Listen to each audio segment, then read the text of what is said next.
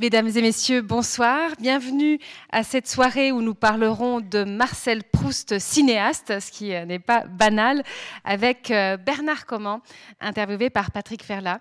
Euh, mais je me permets de vous annoncer notre prochain rendez-vous puisque euh, la semaine prochaine, nous n'aurons pas euh, de rencontre étant donné qu'il y a les vacances de Pâques et qu'on voulait aussi vous offrir une petite pause avec cette année bien, bien nourrie et bien chargée. mais le prochain rendez-vous sera donc à la rentrée. Il aura lieu le mardi 30 avril et nous parlerons avec Julia de Funès, qui est une jeune philosophe, de comment il est possible de marier philosophie et entreprise, de comment on peut réintroduire du sens, notamment dans les toutes grandes entreprises où parfois peut-être on le perd un petit peu de vue. Donc on se réjouit de l'entendre nous parler de Socrate au pays des process. Et sinon, je vous rappelle notre exposition de photographie qui se trouve derrière vous, des photographies de Philippe Gélin pour une exposition qui s'intitule Inuit du Groenland. Vous le savez probablement, cette exposition s'inscrit dans le très très beau programme euh, du Grand Nord. C'est la, la, région qui a été choisie pour cette troisième édition du printemps culturel. Et on est ravis de présenter les photographies d'un ethnologue, mais qui a un certain talent pour l'image et pour la photographie en particulier. J'aimerais remercier la librairie La Méridienne d'être présente euh, ce soir euh, avec euh, des œuvres de, Bernard Comment, évidemment. merci à eux, des anciens qui sont là, ça fait plaisir. J'aimerais aussi remercier le club littéraire jurassien et en particulier son président, Vincent Frotté, parce que c'est une nouvelle collaboration, un nouveau partenariat, et c'est à chaque fois un bonheur, vraiment.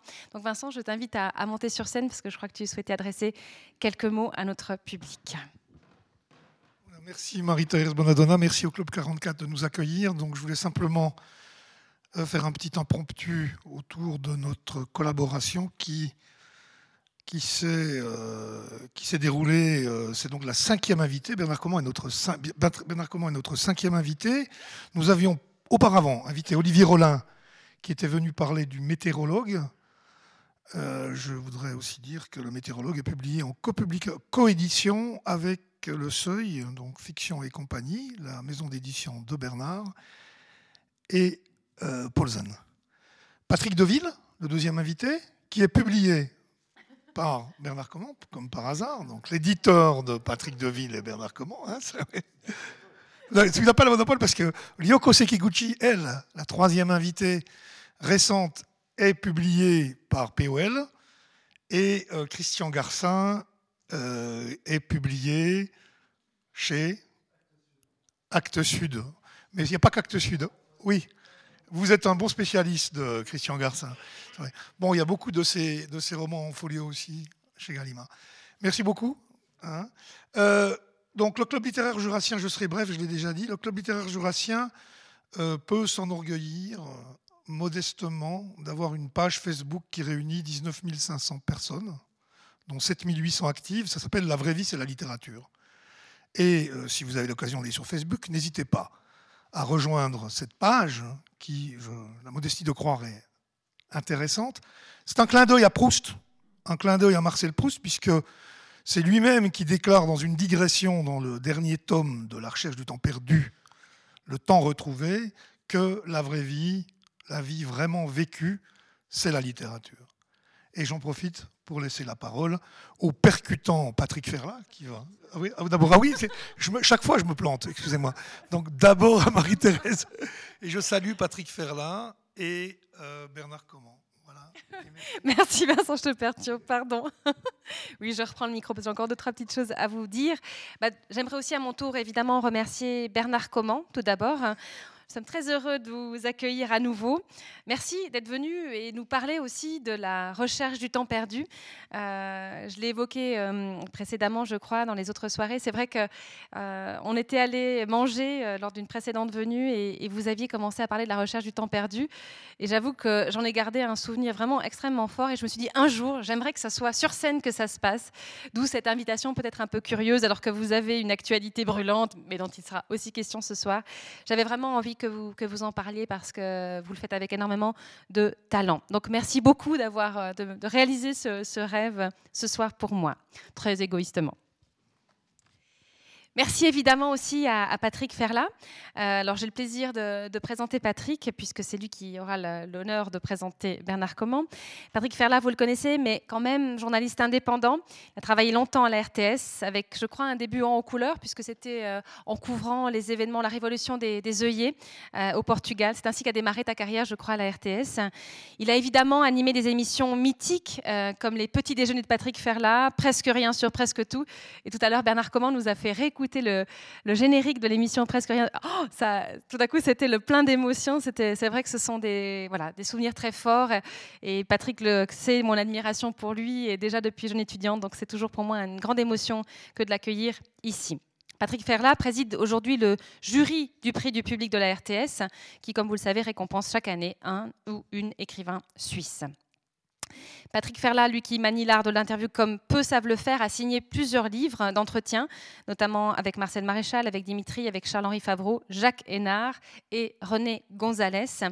Merci beaucoup, Patrick, euh, d'animer cette rencontre ce soir. C'est un plaisir de, retrouver notre complicité, j'ose le dire. Merci beaucoup. Je vous souhaite à toutes et tous une excellente euh, soirée en compagnie de Marcel Proust, de Bernard Comment et Patrick Ferla. Merci euh, Marie-Thérèse. Euh, je voulais vous dire en préambule euh, à vous, Marie-Thérèse, à François Hénard aussi qui est dans la salle, le plaisir de vous retrouver toutes et tous ici au Club 44. J'ai eu l'occasion d'y venir à plusieurs reprises. J'ai eu l'occasion de dire aussi que pour moi c'est un club de rencontres et de conversations uniques dans, dans ce pays. Vous dire aussi que si Bernard Comment, que je salue, vous parlera de Proust, nous contredirons l'auteur de la recherche qui a écrit euh, souvent Longtemps je me suis couché de bonne heure. Ce ne sera pas le cas donc ce soir. Alors j'ai le plaisir de retrouver un ami qui est donc Bernard Comment. On a le souvenir de rencontres radiophoniques, euh, d'un certain nombre de papiers, de textes que Bernard signait pour mes émissions, notamment Presque rien sur presque tout. C'était les points com de Paris, euh, l'air du monde je dois à Bernard, parmi d'autres rencontres, celle avec euh, Antonio Tabucchi, dont tu as signé, euh, tu as traduit de très nombreux livres, également la rencontre avec ton père, Jean-François Comment, dont on célébrera dès le 15 juin le centenaire de la naissance à Dlémont, Porrentruy et Moutier, si je ne fais erreur.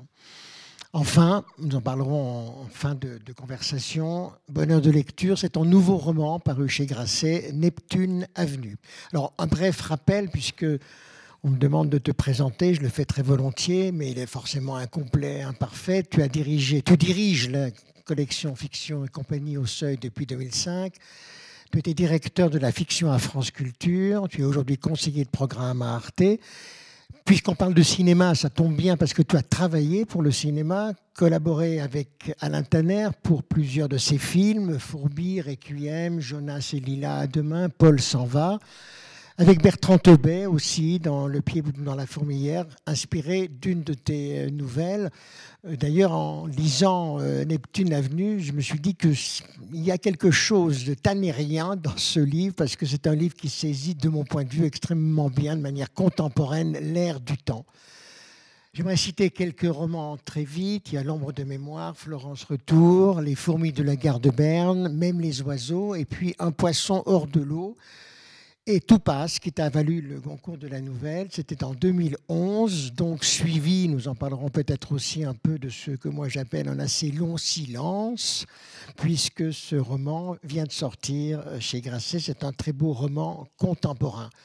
On va y revenir. Ce que j'aimerais dire, c'est que euh, en lisant votre, ton, ton livre, euh, ça m'a fait songer à une nouvelle en particulier qui, dans ma mémoire, clôt euh, tout passe, c'est la panne et ça a quelque chose à voir, à mon avis, avec ce roman. Mais c'est donc d'abord de Proust dont tu as choisi de nous parler, Proust cinéaste, titre exact de cette conférence, à la recherche du temps perdu, au comment l'auteur de la recherche a introduit l'optique du cinéma dans la littérature. En deux mots, et tu vas compléter, la recherche à laquelle Proust travaille à l'approche de la quarantaine, 11 ans avant sa disparition, à l'âge de 51 ou 52 ans, le 18 novembre 1922. Il commence à écrire dans les années 1907-1908. Alors, à la recherche que tu as entièrement relue pour cette soirée, c'est sept tomes un million de mots. Une partie de son œuvre, d'ailleurs, sera publiée après sa mort. Elle n'a pas, d'ailleurs, dans un premier temps, connu un, véritable succès. J'aimerais que tu nous dises d'abord le souvenir euh, qui est le tien de ta rencontre, de ta découverte de l'œuvre de Proust. Alors, euh, je dirais que, Proust, c'était un peu le surmoi euh, qui hantait toute personne euh, intéressée par la littérature, soit sous la forme de, la lecture simple, soit dans le fantasme un peu plus compliqué d'écrire un jour. Et en même temps, c'était un fantasme intimidant. Avez-vous lu Proust? C'était une question récurrente dans les, émissions de mmh. radio. Bernard Pivot, par exemple, ou, Jacques Chancel. Mmh. Euh, était friande de, ce genre de questions. En général, euh, la plupart des gens euh, disaient j'ai relu Proust récemment, mhm. mais personne n'a poussé, disons, la sagesse jusqu'à vérifier l'état réel de, ces lectures. Tout ça pour dire que c'était évidemment une œuvre intimidante, à la fois par sa réputation, de, de, complications, ce qui est à moitié vrai, à vrai dire. Vous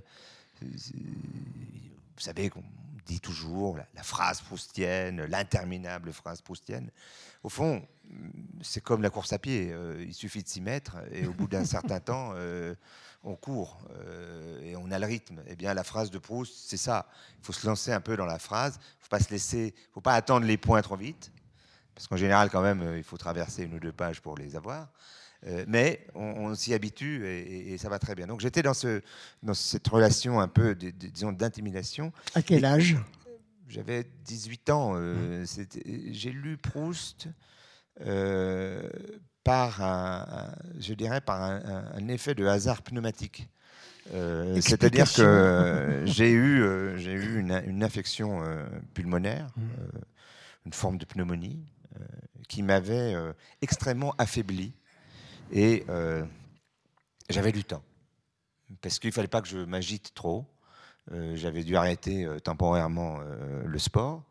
Et donc, dans, ce, dans cette fatigue et cette forme d'indolence qui était dans un temps de printemps et d'été, j'ai tout un coup, voilà, j'ai plongé dans l'œuvre de Proust et je l'ai lu euh, de façon continue. J'ai lu euh, l'intégralité de, la recherche.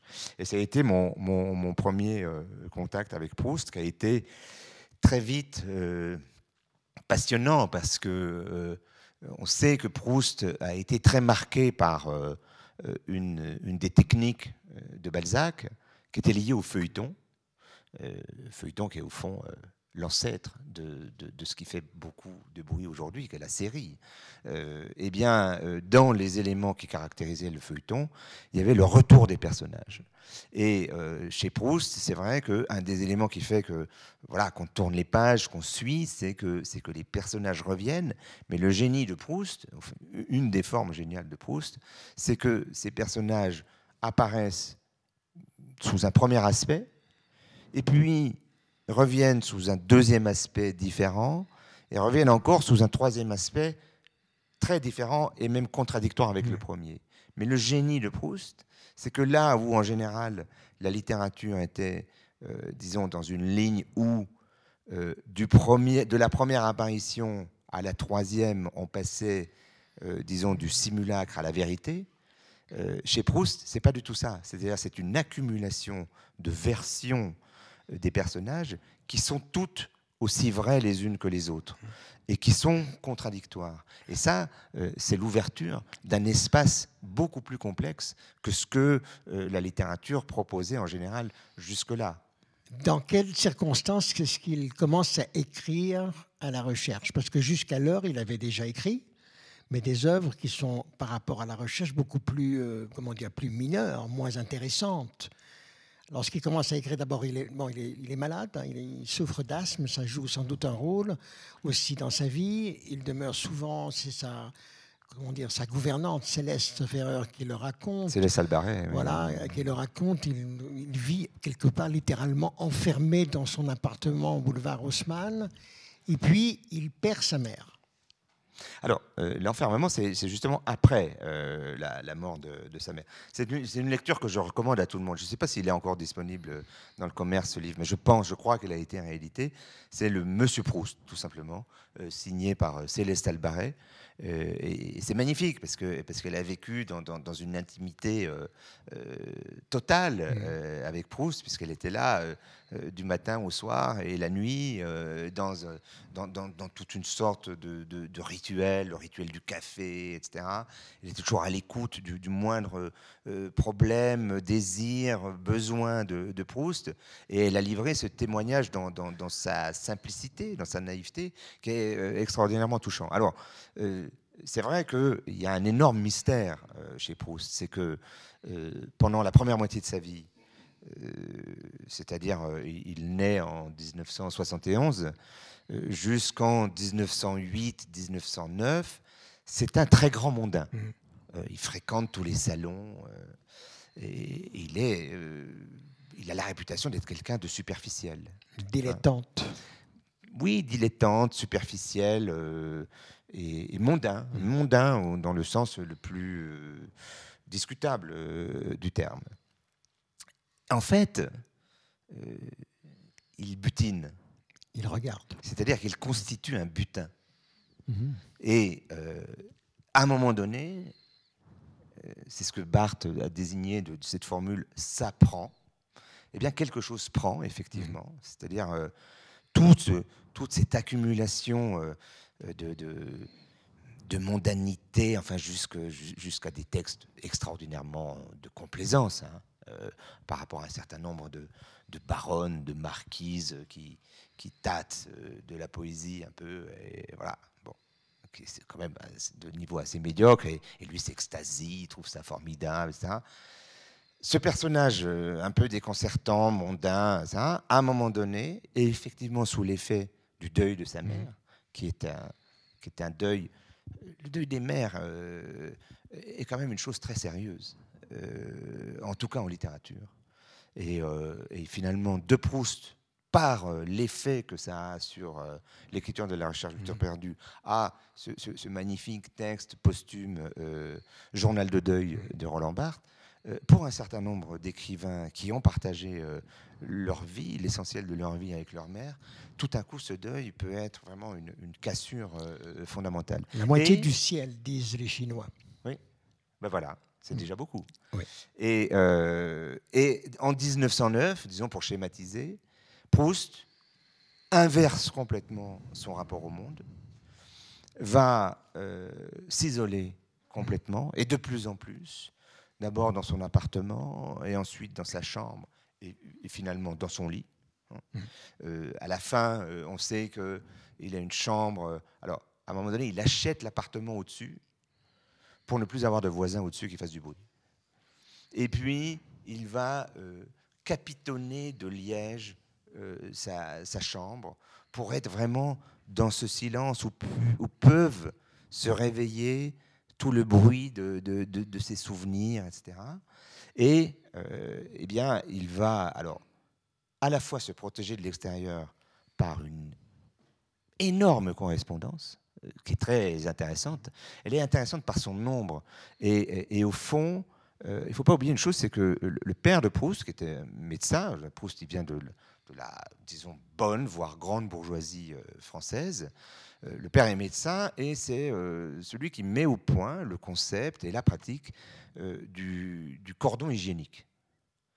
Hein, donc la façon dont on se protège d'un mal extérieur par un, cordon hygiénique. Eh bien, lui, il va faire la même chose avec la correspondance. C'est-à-dire qu'il multiplie les lettres pour ne pas avoir à rencontrer les gens. Et, c'est spectaculaire. C'est parfois cinq ou six pneumatiques, on revient à mhm. la dimension pneumatique, euh, bon, ces, petits tubes d'autrefois hein, qu'on mettait dans des tuyaux et qui passaient euh, d'une agence euh, à l'autre. Et il envoie 4-5 pneumatiques pour déplacer un rendez-vous, le retarder, l'avancer et finalement toujours l'annuler. Et, effectivement, vous avez cette espèce de déploiement de la correspondance pour se protéger alors continuer d'avoir des informations parce qu'il demande des renseignements sur des petits détails, etc. Et il va à ce moment-là faire ressortir tout ce butin accumulé d'expériences mondaines. Hein. ça, c'est la, c'est la première, disons, nourriture de la recherche du temps perdu. Et puis, la deuxième, la deuxième source d'approvisionnement, ça va être assez vite euh, à partir de 14, mmh. la guerre. Mmh. Euh, puisque euh, je pense que en dehors de, la grande révolution esthétique de Proust, sur laquelle on, va être amené à revenir, je pense que Proust, il a le génie d'avoir compris, ou, en tout cas d'avoir proposé une vision forte de ce qu'est la, la, Première Guerre mmh. mondiale, puisque il voit que cette guerre mondiale, au fond, est l'achèvement de ce qui démarre en 1789 avec la Révolution, c'est-à-dire euh, le renversement et l'élimination de l'aristocratie. C'est une vision finalement assez euh, nietzschéenne euh, du problème. Hein. On sait que Nietzsche a toujours vu l'aristocratie comme finalement comment dire, un partenaire possible du peuple, euh, qui aurait euh, pour euh, ennemi commun la mmh. bourgeoisie. Et la vision que Proust propose de, la guerre de 14-18, c'est l'aristocratie qui définitivement perd le combat parce que par ses valeurs de courage, de bravoure, elle envoie sa jeunesse, elle envoie ses enfants au front dans les tranchées, mmh. elle paye de son sang euh, cette guerre qu'elle réprouve, puisque l'aristocratie, par euh, nature, euh, pas au sens de sang bleu, mais par, par disons, de façon constitutive, l'aristocratie est européenne. Et il y a, y a, des pages absolument magnifiques autour du baron de Charlus, où, où, Charlus explique au, petit Marcel, hein, le, le personnage principal, c'est Marcel, mhm. euh, eh bien, euh, ce baron de Charlus, que Marcel, dans un premier temps, qui ne connaît pas bien les codes justement de, des, salons et de l'aristocratie, considère comme un peu inférieur au duc, par exemple. Hein. un duc, c'est plus important qu'un baron. Euh, et Charlus lui rappelle que certes, il est baron de Charlus, mais il est aussi prince de ceci, duc de cela, prince en Italie, duc en Allemagne, etc. Et donc, cette aristocratie, elle est fondamentalement européenne. Et il y a d'ailleurs euh, une scène absolument très énigmatique, qui est une, véritablement ce qu'on peut appeler une scène, et presque une scène de ménage, qui est le moment où Charlus vitupère, injurie ce pauvre jeune Marcel en l'accusant d'ingratitude, et Marcel ne comprend absolument rien à cette scène euh, parce que euh, il attendait que euh, le baron de Charlus lui, fasse un signe, comme quoi il avait envie de le revoir. Et il dit à Charlus qu'il n'a jamais reçu ce signe. Et, Charlus l'insulte parce que il lui avait envoyé à ses yeux un signe extrêmement clair, c'est qu'il lui avait offert ou prêté plutôt, un livre relié dont le motif de reliure était des myosotis. Et il lui dit, y avait-il signe plus clair? Et, pourquoi signe plus clair? Parce que myosotis en allemand se dit Vergiss mein nicht, ne m'oublie pas.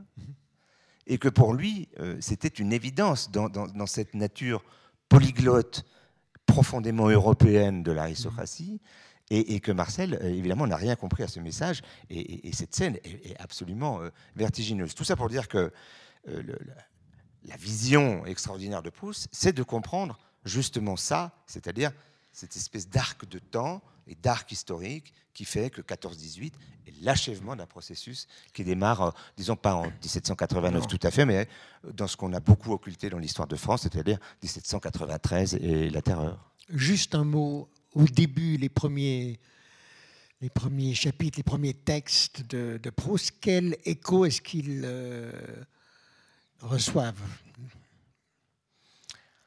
Euh, ça marche pas très fort dans bah, un premier temps. Vous savez, enfin, ça, le, pauvre André Gide, ça, ça, le poursuivra toute sa vie. Oui.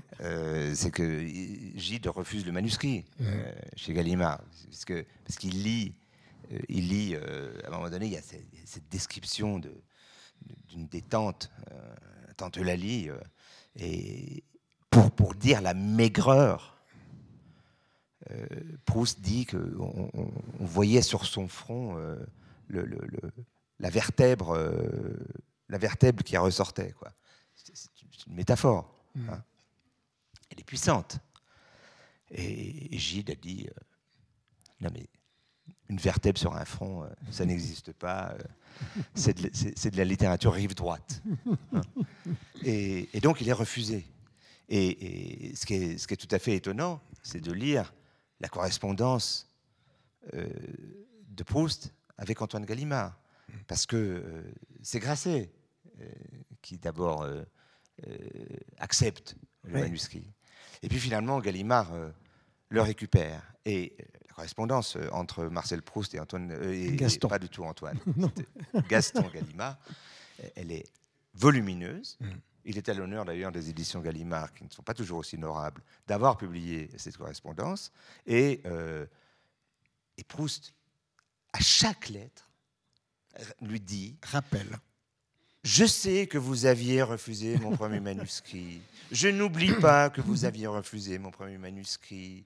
Est-ce pour autant une excuse pour que mon livre ne se trouve pas dans telle librairie, mhm. telle librairie? Encore hier, un ami m'a dit être allé là, etc. Tout ça pour dire que le premier contact euh, avec cette œuvre, euh, il, est, euh, il est difficile.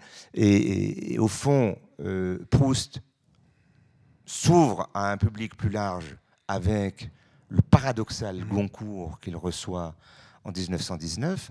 Euh, je dis euh, euh, paradoxal parce que il est en concurrence à ce moment-là avec Roland d'Orgelès, qui est un, auteur qui revient des camps, qui est un bon auteur d'ailleurs, hein, qui revient des camps, qui écrit un, assez grand roman qui s'appelle Les Croix de bois. Croix de bois, oui. Hein. et tout le monde s'attend à ce que ce soit lui euh, et, finalement, l'extrême paradoxe, c'est que Proust reçoit le Goncourt par l'influence extrême, et c'est le cas de le dire, de Daudet, l'écrivain le plus nationaliste qui soit, et, qui avait toute raison de voter pour Dorgelès et pas pour Proust, euh, en 1919. Pourquoi? Ben Parce que euh, y avait une relation, disons, très étroite entre Proust et le fils de Daudet. Voilà. Il arrive aussi que euh, la petite histoire influe euh, sur la grande et il touche à ce moment-là un grand public. Et puis après, il faudra quand même du temps pour qu'il devienne cette espèce de, panthéon littéraire mhm. qu'il est devenu après-guerre. Revenons juste un instant, si tu veux bien, sur le lien, si lien il y a, et quelle est, la, nature de ce lien entre l'écriture À la recherche et la disparition de la mère de Proust Ça, c'est mystérieux, hein. c'est les effets du deuil. Euh, ce qui est sûr, c'est que euh, dans ses approches d'écriture, alors d'abord, il écrit, euh, Jean Santeuil, qui est quand même un, roman parfaitement ennuyeux et raté, hein, qu'on ne publierait plus du tout si ce n'était pas Proust. Euh, c'est intéressant, mais à titre de document. Ensuite, il écrit son contre Sainte-Beuve, dont, une bonne partie s'adresse euh, à sa mère. Mhm. Et, tout à coup, voilà, la mère n'est plus là, et euh, ce livre, ce livre va se déployer dans son absence avec beaucoup, beaucoup d'éléments qui sont, je dirais, de l'ordre d'un travail du mhm. deuil, mhm. d'un deuil relatif précisément à un temps passé qui ne reviendra pas et à cette conscience que eh bien, euh, la traversée d'une vie, c'est voir successivement des pans euh, entiers de, de, de, réels, de possibilités qui s'en vont euh, mhm. les unes après les autres et qui se sédimentent dans, dans une mémoire qui est aussi bien faite de gens vivants que de gens morts et qu'il faut voilà, le, mouvement de la littérature, c'est d'entretenir tout ça en mouvement, aussi bien les vivants que les morts. Oui, à la recherche du temps perdu, euh, comme le chante Barbara dans une chanson, le temps, le temps perdu ne se rattrape plus. Euh, alors Proust, cinéaste. Moi, je me suis amusé à regarder un petit peu euh, quels étaient les cinéastes de l'époque, quels films on voyait? Alors, un film des Méliès, de Louis Feuillade, d'Abel Gans, de Jacques Feder, de Max Linder, mais je n'ai pas vu Proust. Il n'avait pas de bon, il pas de producteur. non, euh, c'est évidemment un raccourci. Euh, et de fait, Proust n'a pas eu beaucoup d'expérience du cinéma. Hmm. Euh, on peut supposer que s'il avait vécu plus longtemps, il aurait été euh, passionné par, euh, par le cinéma. Mais je dirais qu'il a fait du cinéma en littérature. Qu'est-ce que c'est que le cinéma? C'est le mouvement. Hein? Ciné, c'est le, le mouvement. Et c'est finalement d'emblée, il annonce la couleur dans la recherche du temps perdu. Hein. Il y a le début Barthes disait que c'était un, mandala, euh, les premières pages euh, de la recherche du temps perdu, qui sont. Bon, je me souviens, la première fois que je les ai lues, j'étais à, la fois désarçonné, hein, elles, sont, elles sont curieuses, mais fasciné. Et je pense que, voilà, il pose les cartes sur table, mmh. tout de suite. C'est quoi les, les, premières pages de la recherche? C'est le réveil de quelqu'un je pense que le, réveil, c'est le, passage de l'endormissement à la conscience au monde est, un moment très fort pour la littérature toujours.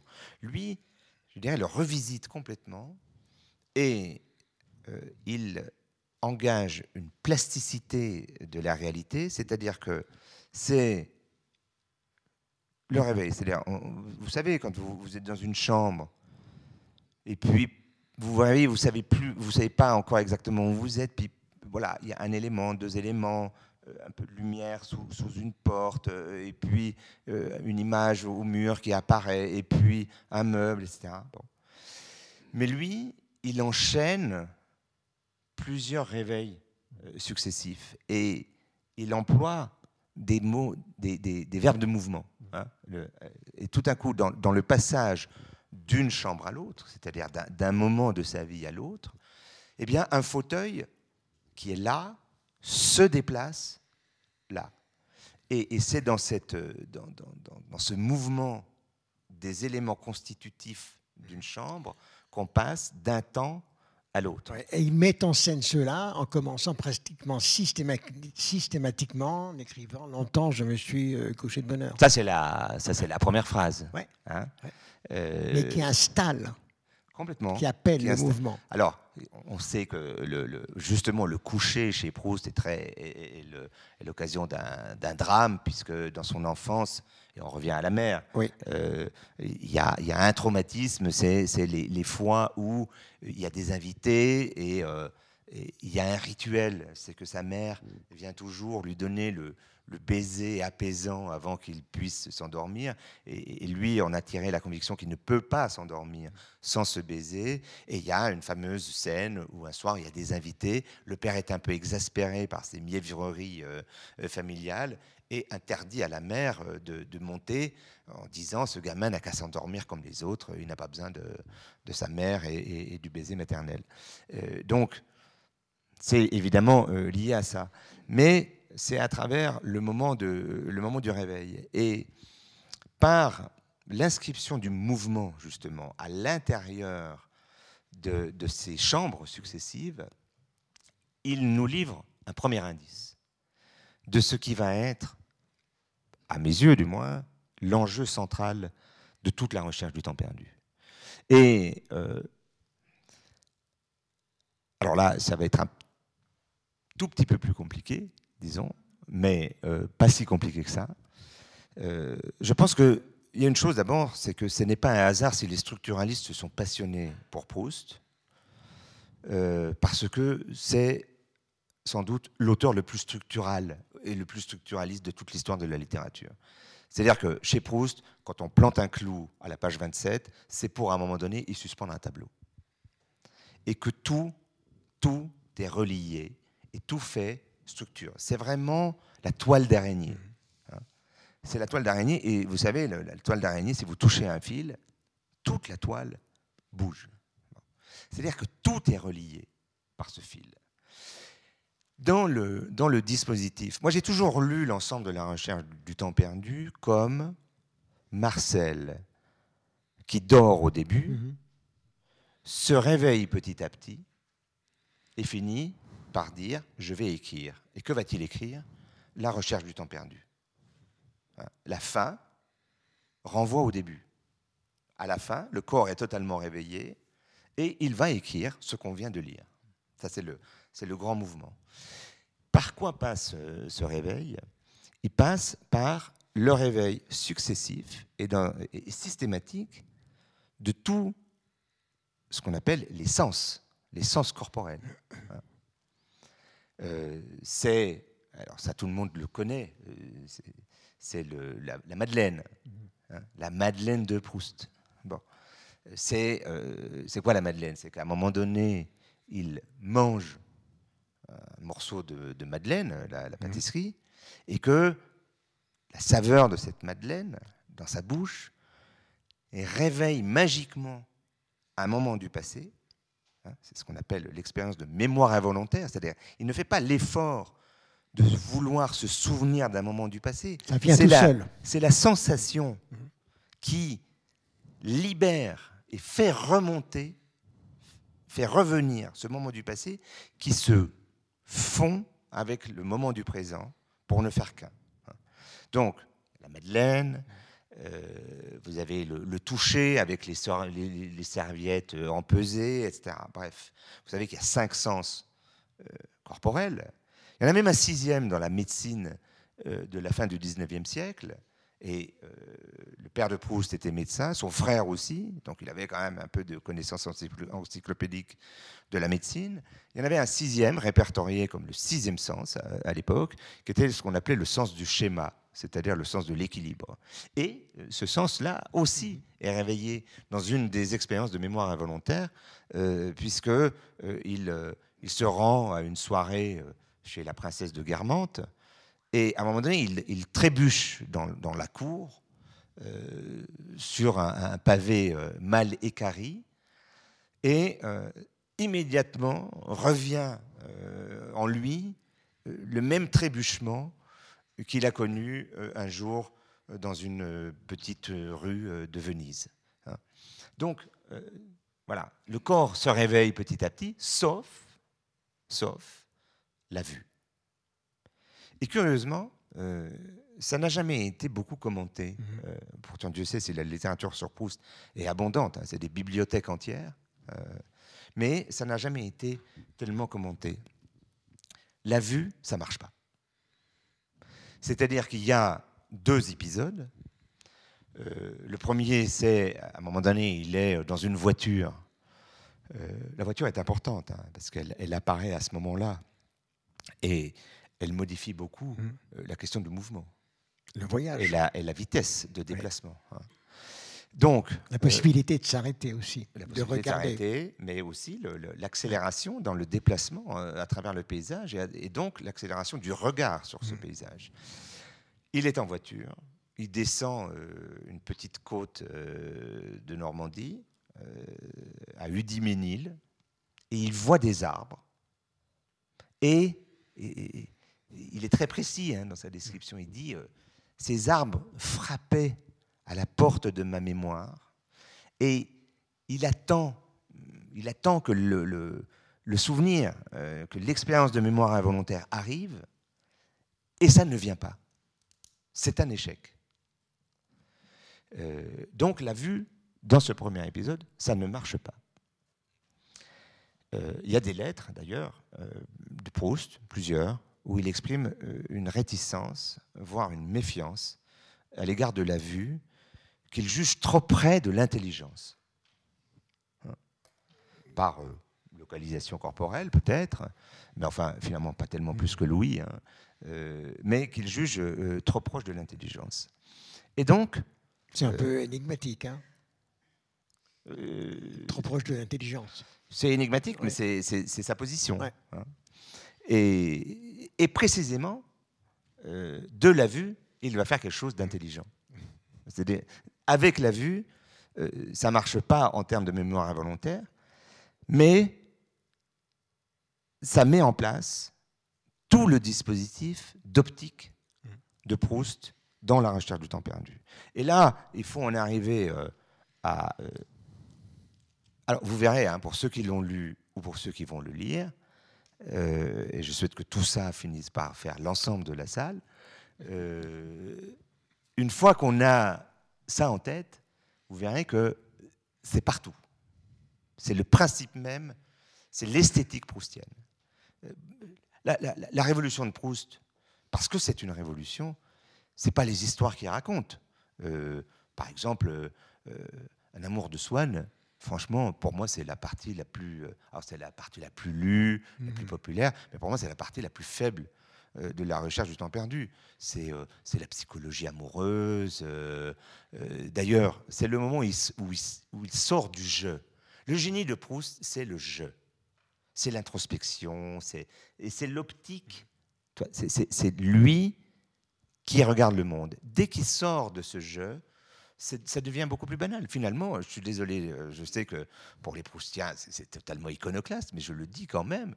Pour moi, Un amour de Swann, c'est un peu mieux, mais finalement pas tellement mieux que Paul Bourget.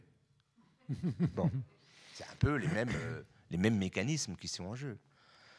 Alors que le reste de la recherche du temps perdu, euh, c'est extraordinaire. Et euh,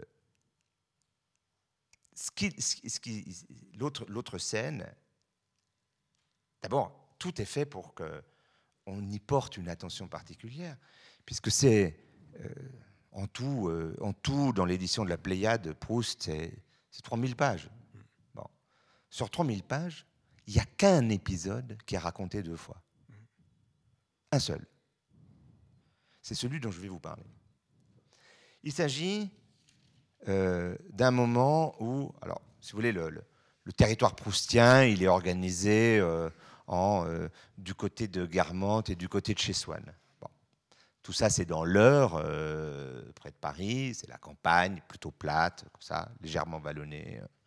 Et un jour où, rituellement, ils font une promenade avec ses parents. Euh, ils, sont, ils ont poussé un peu trop loin d'un côté.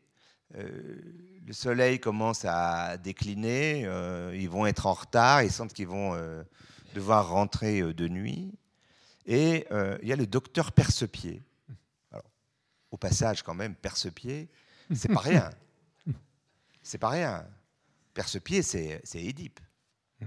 Qui a le pied percé? C'est Édipe. Et, Dieu sait si la relation édipienne euh, de Proust à sa mère euh, est, extrêmement importante.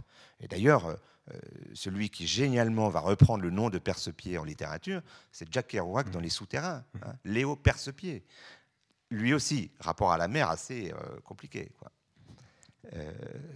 et donc, le docteur Percepied passe avec son cocher et sa carriole et propose à la famille de les, de, les, déposer. Hein euh, et comme dans toutes les expériences importantes de la recherche du temps perdu, eh bien, la famille s'installe dans la carriole avec euh, le docteur. Et puis le petit Marcel, on lui dit, tu montes devant avec le cocher. Il essaye d'engager la conversation, mais le cocher bougon euh, bon, le, lui, met un vent et il est seul. Il est dans cette solitude. Et la carriole avance sur une route en lacet et il a une expérience visuelle importante. C'est que dans ces lacets, vous imaginez hein, quand vous êtes en, voiture, euh, quand vous descendez à Neuchâtel, pas par l'autoroute, mais par l'ancienne route, bon, vous voyez comment dans les virages, le, paysage se reconfigure en permanence. Hein tournez à droite, vous tournez à gauche, et, tout le paysage se reconfigure. Bon.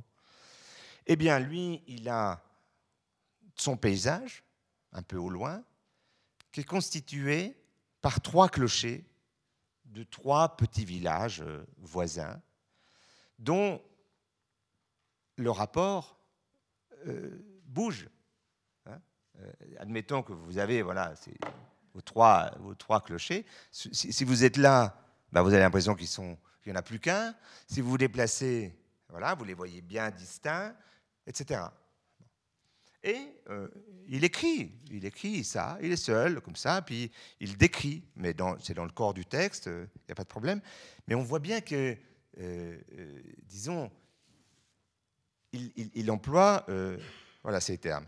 Au tournant d'un chemin, j'ai éprouvé tout à coup ce plaisir spécial qui ne ressemblait à aucun autre à, apercevoir les deux clochers de Martinville sur lesquels donnait le soleil couchant et que le mouvement de notre voiture et les lacets du chemin avaient l'air de faire changer de place, puis celui de Vieux-Vic qui, séparé d'eux par une colline et une vallée, et situé sur un plateau plus élevé dans le lointain, semblait pourtant tout voisin d'eux.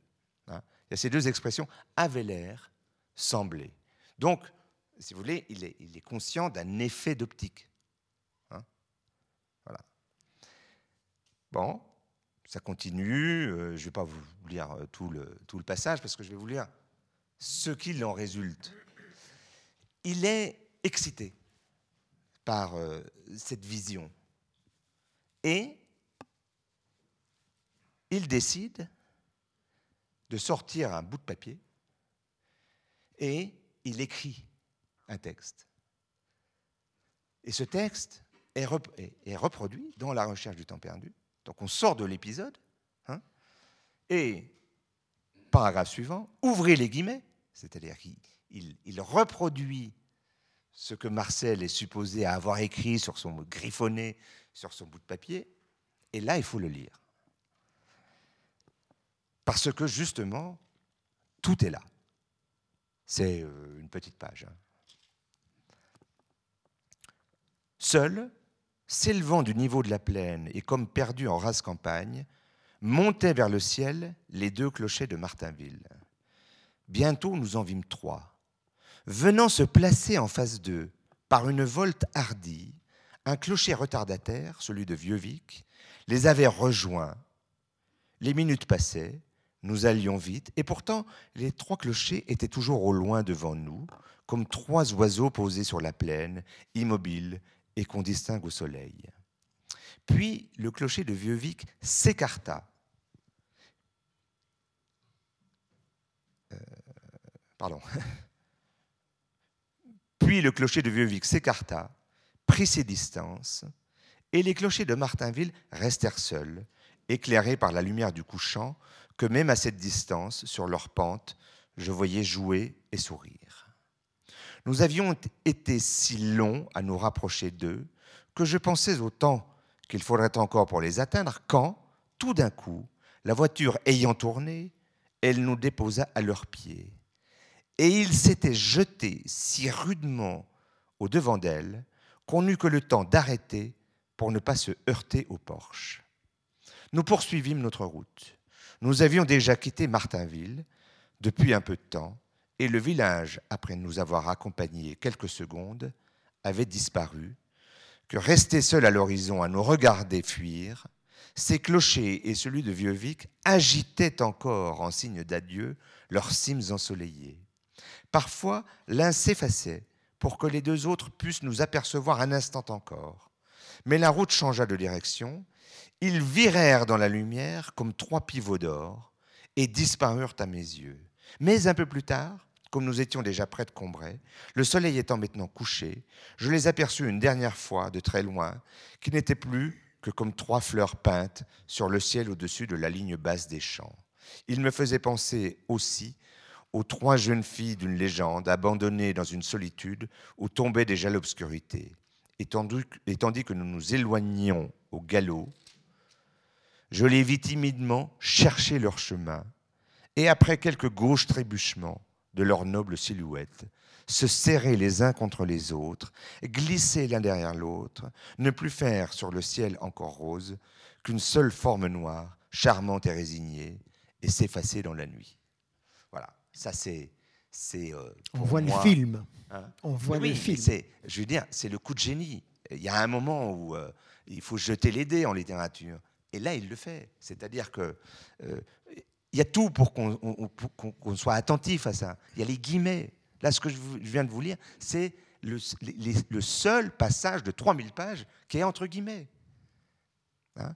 et c'est un texte que Marcel lui-même a écrit. Et vous voyez à quel point il répète exactement ce qu'il dit avant, mais dans une esthétique qui est totalement différente. C'est-à-dire qu'avant, il nous dit avait l'air, semblait, et là, vous l'aurez remarqué, ce ne sont que des verbes de mouvement qui sont utilisés et qui sont euh, donnés à des choses aussi immuables, immobiles que des clochers. Hein finalement, euh, hier soir, on aurait bien aimé que les pierres soient plus mobiles pour fuir le feu. Euh, et, ça, c'est un coup de génie absolu. C'est-à-dire que qu'est-ce qui est en jeu à ce moment-là? Il faut voir dans, quel climat on est. Hein. Euh, c'est les années 10, 1910. bon, le climat scientifique, c'est quand même l'arrivée de, de, la relativité einsteinienne. on est le cubisme. Euh, le cubisme, c'est. Euh, qu'est-ce que c'est que le cubisme, au fond? Si vous prenez les, Demoiselles d'Avignon de Picasso, hein, qui sont contemporaines de la recherche du temps perdu, c'est sur le tableau, sur ce tableau que toute la perspective, toute la Renaissance a mis beaucoup d'énergie à unifier, unifier le point de vue, hein, je veux dire, euh, unifier les proportions, etc. Et le cubisme, c'est l'inscription à même la surface de trois visions différentes, du même visage. Le profil, euh, la face, et puis une vision de trois quarts. Eh bien, Proust, c'est, disons, l'équivalent littéraire, c'est l'inscription du mouvement dans le monde. Et vous pouvez ensuite lire euh, euh, l'ensemble de, de, la recherche du temps perdu sous cet angle, c'est-à-dire que vous verrez que toujours le réel immobile est décrit en termes de mouvement. Et que le mouvement de l'observation, et ça c'est, ça c'est une révolution énorme, parce que si vous prenez par exemple Balzac au XIXe siècle, euh, euh, tu sais que j'ai depuis 20 ans le projet d'écrire un livre sur Proust. Je l'avais commencé, et au bas de, au bas de la première page, j'avais une note de bas de page euh, sur le, le terme de panorama. J'ai fini par faire un livre sur les panoramas, mais pas encore le livre sur Proust. Euh, euh, parce que le panorama, c'est justement ce que casse Proust. Et d'ailleurs, dans la recherche du temps perdu, à plusieurs reprises, euh, il y a des, appels à une possibilité de vision panoramique, mais c'est toujours un échec. Par exemple, je vous ai dit, la, géographie proustienne, disons, à la campagne, là, à Combray, elle est organisée entre le côté de, de Guermantes et le côté de chez Swann.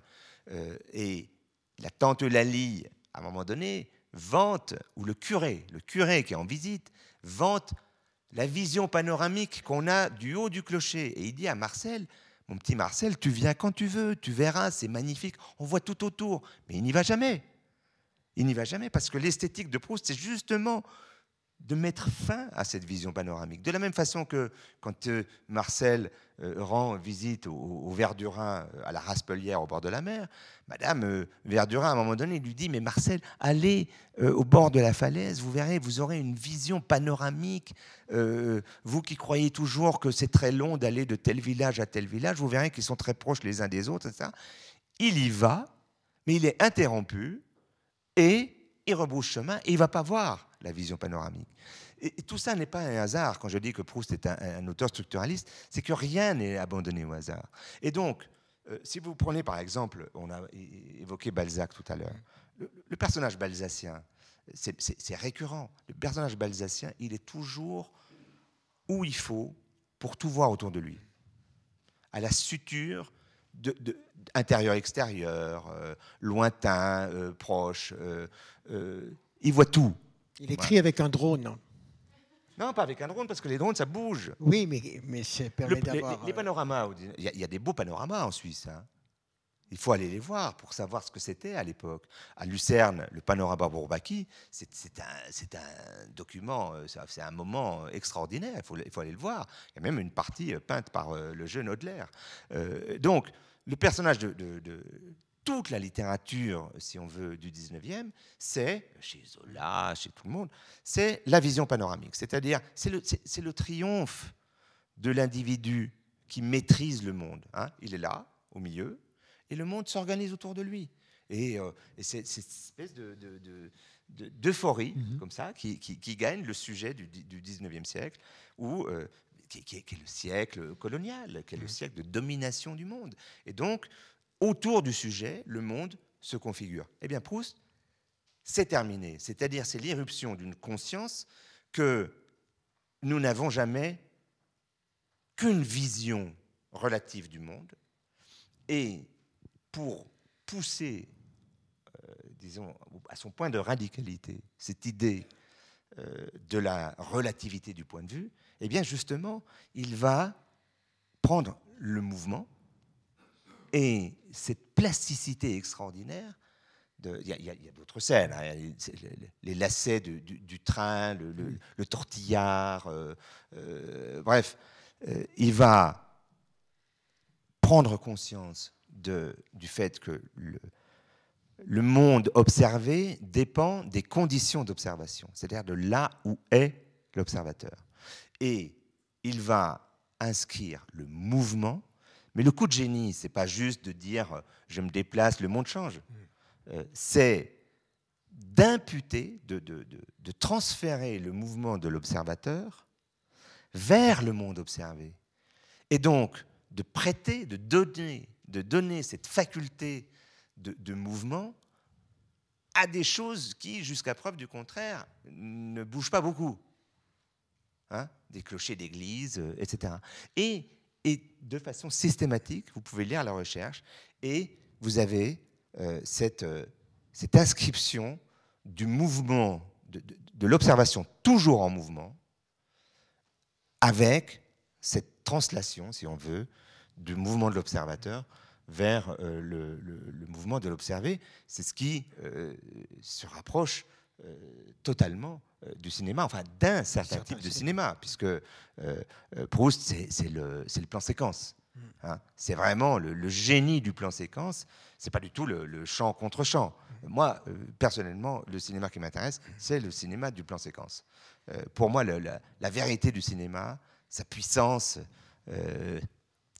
la, révolution euh, artistique qu'il a apportée, c'est justement le mouvement du plan séquence. C'est-à-dire le plan séquence, c'est la caméra qui bouge. Euh, vous avez euh, par exemple le, plan séquence de, 20 minutes à peu près euh, au milieu d'un bout de souffle de Godard, hein, euh, dans la chambre d'hôtel. Vous avez à regarder cet incroyable mouvement de caméra comme ça qui reste dans la chambre d'hôtel. Hein. C'est un seul plan, c'est magnifique. Qui prend le temps. Hein qui prend le temps. Oui. Qui s'en saisit. C'est l'inscription du temps euh, dans, l'image. C'est ça qui est fascinant dans, dans, le cinéma. Chant contre chant, Julien, en plus de ça, on sait que la plupart du temps, euh, les deux acteurs sont pas là en même temps. Euh, ils, ont, euh, ils ont éventuellement un bout de scotch pour qu'ils regardent à la bonne hauteur. c'est l'artifice total. Quoi. Tandis que le, génie, c'est Orson Welles au, début de, La soif du mal. 12 minutes. 12 minutes, la frontière entre les États-Unis, le Mexique, le flic mexicain qui, qui, qui, voilà, les personnages qui apparaissent les uns après les autres, le franchissement de, de la douane, c'est un truc insensé de 12 minutes. Tout le génie du cinéma est là. Euh, voilà, moi c'est ça qui me, c'est ça qui me fascine. Et en tout cas, je pense que c'est ça. Alors évidemment, il y a aussi l'autre cinéma euh, de, de, coupe à la Eisenstein, hein, qui, est, aussi magnifique. Mais, mais disons quand même cette idée du plan séquence, c'est-à-dire de la capacité du cinéma d'inscrire le temps dans l'image, euh, est exactement ce que préfigure.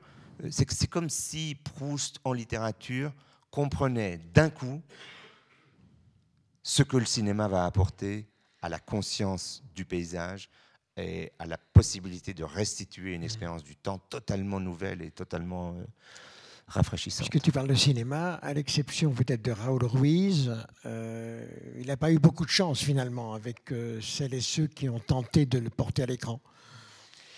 Non, parce qu'effectivement, euh, bon, il y a eu la tentative, euh, comment la qualifier, euh, mièvre, disons, de Nina Campanese, là, qui était. voilà, il faut, faut pas croire que Proust, il raconte des histoires. on s'en fout des histoires qu'il raconte finalement. c'est ce qui compte, c'est le à la fois le télescope, c'est le microscope, c'est les changements d'optique, c'est justement euh, cette esthétique proustienne euh, du mouvement. Si, vous retenez juste les histoires, une fois de plus, c'est du Paul Bourget. Mmh. Bon, euh, on ne s'exciterait pas beaucoup sur, sur Paul Bourget. alors, le pauvre Schlendorf, lui, il, s'est trompé. Il a pris un amour de Swann, qui, est la partie la plus banale de, de, de Proust. Raoul Ruiz, qui est quand même un, génie du cinéma. Alors, film très élitaire quand même, parce mm. que je pense que quand on ne connaît pas très très bien la recherche du temps perdu, on est totalement largué. Mais film génial, parce que lui, euh, lui, euh, voilà, c'est Alain Tanner qui dit la vérité du film est dans chaque plan. Mm. Chaque plan doit, doit tout résoudre eh bien, euh, Ruiz, vous pouvez prendre les plans les, uns après les autres, ils sont géniaux. Et euh, euh, au, début, au début du film, si je me souviens bien, il a cette, intuition qui est très très juste, justement, c'est exactement ça. C'est-à-dire qu'il y a un septuor, je crois, qui joue dans un salon. Et Ruiz, qu'est-ce qu'il fait? Il les installe sur une plateforme, et la plateforme, elle tourne. Elle tourne. Vous avez les les spectateurs, puis vous avez le, les, musiciens qui, tournent comme ça. Et c'est exactement, il a compris, il a compris Proust. De la même façon que, pour revenir à ce qu'on disait tout à l'heure sur 14-18, euh, euh, quand euh, il y a à un moment donné un gros plan sur Pascal Grégory qui joue le personnage de Saint-Loup, Saint-Loup, bah, c'est exactement le, le, fils brillant, comme ça, de la haute noblesse, qui va, qui va au front. Euh, et à un moment donné, il revient du front et il parle de cette expérience des tranchées. Et vous avez la, la, caméra qui est, comme ça, qui est très proche. Vous avez tout le visage à l'écran. Et dans ce visage, vous avez exactement toutes les valeurs euh, de, toutes les valeurs de Saint-Loup. Et dans son regard, vous voyez toutes les atrocités de la guerre infiniment plus que si on voulait montrer. Et ça, c'est le, ça, c'est le, génie de, Ruiz, qui, à mon avis, est le seul qui s'est vraiment euh, euh, approché de, l'esthétique et de l'esprit de Proust. On sait que Visconti avait eu euh, un, projet très différent, qui, avait au moins le mérite de faire des vrais choix. Mmh. Et, lui, il avait centré complètement son adaptation sur le personnage de, Charlus, qui est, voilà, un grand personnage de la littérature, hein, qui est, qui est voilà, pour ceux qui connaissent Balzac, euh, euh, il y a le cycle Vautrin, et le personnage de Vautrin. Hein. Euh, voilà, c'est le, c'est le, c'est le, c'est le, l'homosexuel. Alain Delon dans chez Schlandorf, Charlus. Oui, oui, mais bon, voilà. oui. il, devait jouer un autre rôle dans le Visconti, et je pense que ça aurait été mieux. Il y a aussi Lozé d'ailleurs qui a été intéressé à un moment donné, qui avait un projet. Oui, tout à fait. Et qui ont été. Euh, oui, mais parfois les, projets sont, sont, mieux enterrés que réalisés. Voilà pour Proust cinéaste. Il nous reste euh, quelques minutes pour évoquer euh, ce nouveau roman qui paraît chez Grasset, donc Neptune Avenue. C'est un beau roman contemporain qui a quelque chose aussi de de mon point de vue, d'un peu euh, crépusculaire. Je faisais allusion à cette nouvelle, euh, La panne dans Tout passe. Alors, on veut prendre la panne sur, euh, sur deux plans, c'est-à-dire ce qui se passe dans le roman, et puis peut-être dans un deuxième plan, au plan du travail, de l'écriture. 2000, je ne sais plus combien, 2011, 2019, pendant sept ans, il y a un silence qui s'installe comme ça, en tout cas pour les lecteurs pas pour toi, mais qu'est-ce qui s'est passé? Parce qu'on l'a rappelé tout à l'heure, évidemment, tu es également éditeur. On pourrait aussi débattre de ça. Comment est-ce qu'un éditeur est écrivain? Comment est-ce qu'un écrivain est éditeur? Il se débrouille. Oui, oui, mais c'est non, pas mais je veux dire, c'est, une organisation, disons, un peu schizophrénique. Euh, il, faut, il faut avoir, euh, disons, une, une, tendance à la schizophrénie, je pense, pour faire les deux. Il ne faut pas, il faut pas vouloir éditer euh, les livres qu'on aurait écrits. Mmh. c'est deux choses complètement différentes. Il faut éditer des auteurs parce qu'on trouve que c'est intéressant et essayer d'entrer dans leur, dans leur univers et de, de voir comment on peut les, les, aider à resserrer encore, disons, leur univers. Et puis après, on, voilà, on, tourne et, puis euh, il y a quelqu'un d'autre qui apparaît et on, a son univers, etc. Et, on écrit. Ah, sur, sur, l'idée de, sur l'idée de, de, crépusculaire, euh, euh, je dirais que depuis quelque temps, remonte en moi un mot qui me semble quand même fondamental et dont je crois que on pourrait faire un, pas un parti, parce que, mais euh, un mouvement, disons, de défense de la dialectique. Euh, parce que Dieu sait si la dialectique. Euh, aujourd'hui, vous entendez plus jamais le mot dialectique. Moi, je me souviens que dans notre jeunesse, on était biberonné à la dialectique. Quoi. Je on passait pas une heure sans avoir prononcé le mot dialectique. C'était un peu excessif, mais c'était aussi quand même le signe d'une certaine complexité de, la pensée. Et moi, je pense que euh, l'art est fondamentalement dialectique. Euh, s'il n'y a pas de dialectique, il n'y a pas d'art. Euh, il y, a toujours... La dialectique, c'est... La dialectique, c'est pas le binarisme. C'est pas deux, deux, choses. C'est deux choses, mais qui tournent et qui sont coexistantes et qui sont, tout, qui sont en même temps à l'œuvre. C'est le bipolaire en œuvre. Voilà. Et, actif en même temps. Euh, je sais qu'en même temps, aujourd'hui, euh, il faut faire attention, mais euh, parce que là, c'est pas vraiment dialectique.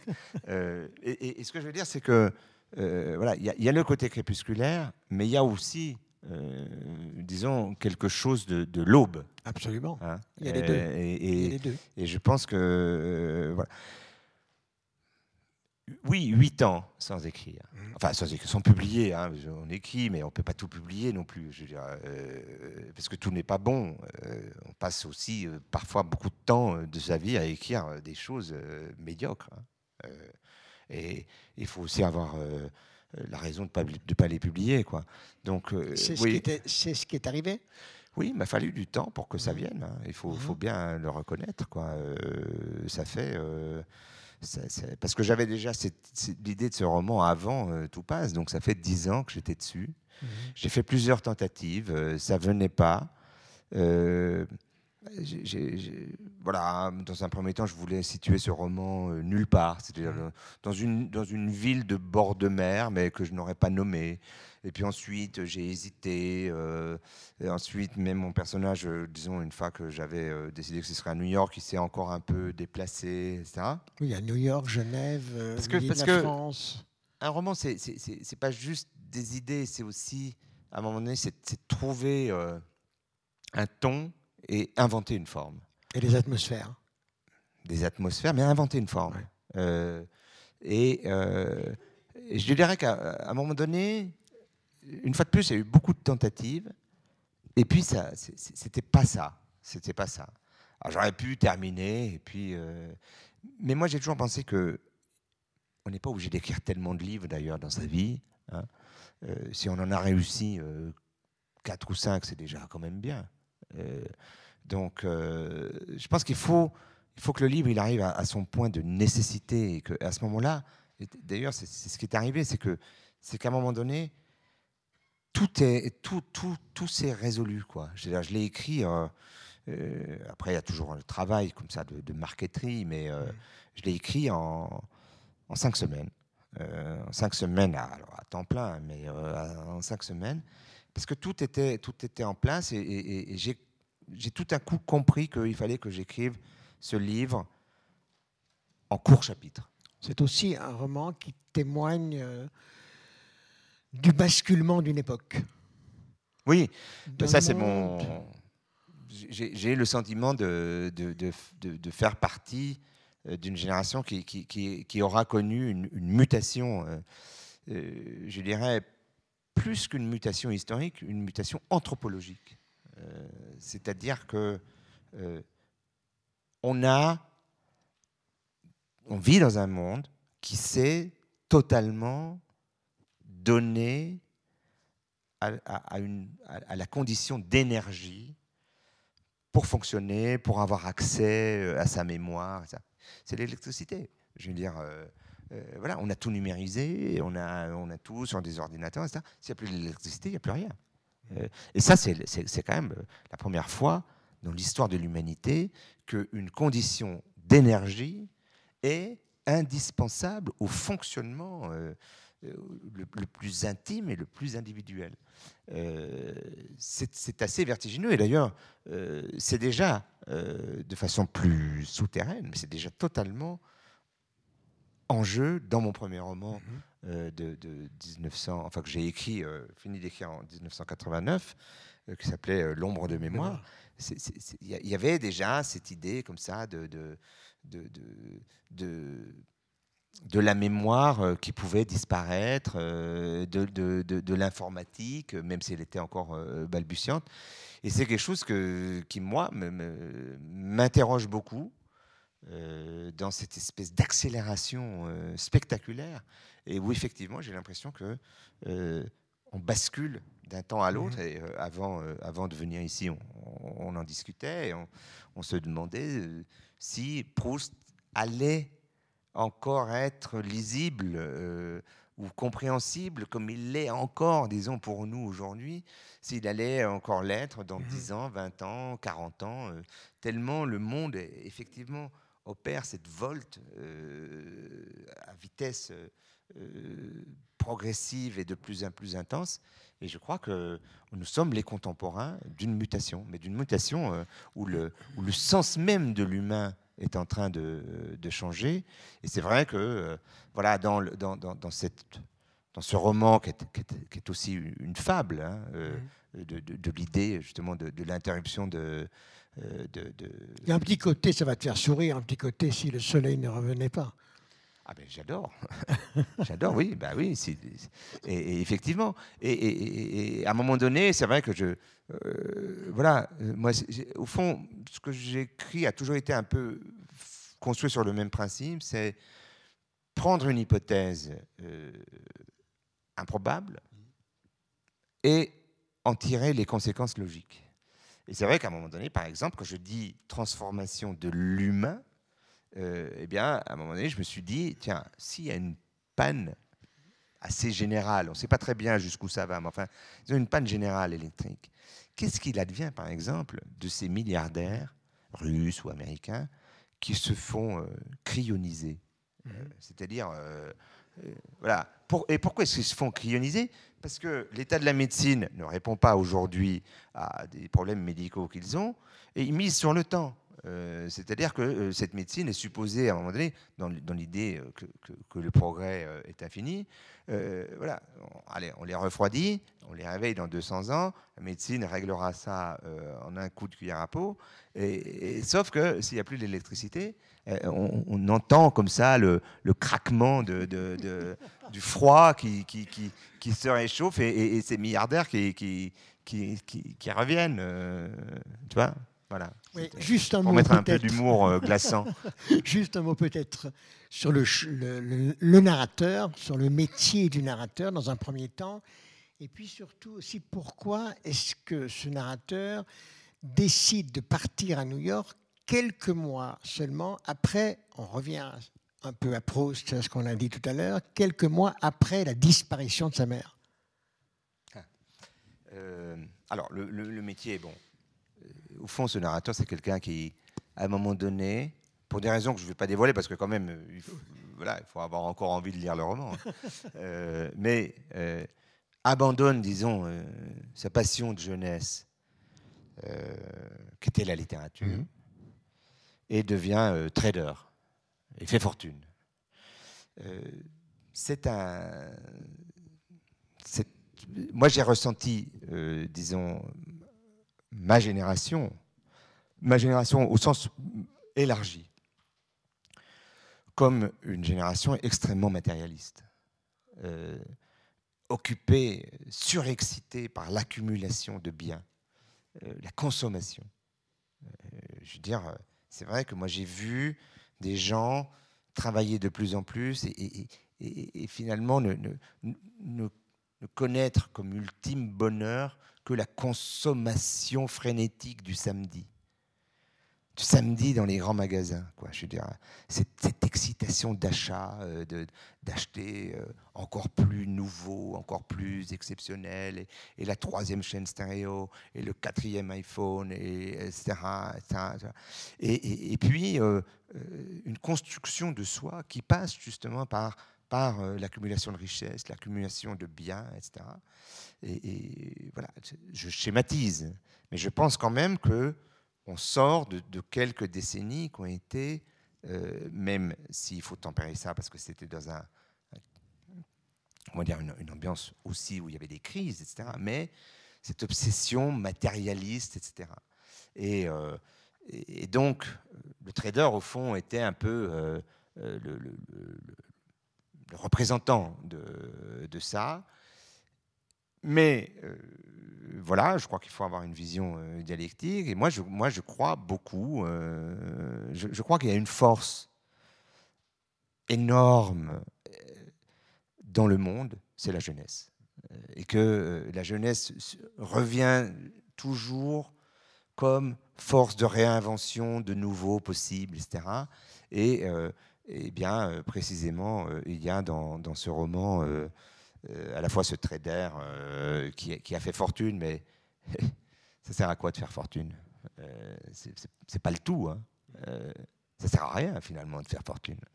et il y a une, jeune femme qui, elle, trouve que c'est génial la panne d'électricité parce que c'est l'occasion peut-être de, réinventer un monde et de sortir de cette aliénation à, la consommation et, et aux matériaux, à l'accumulation.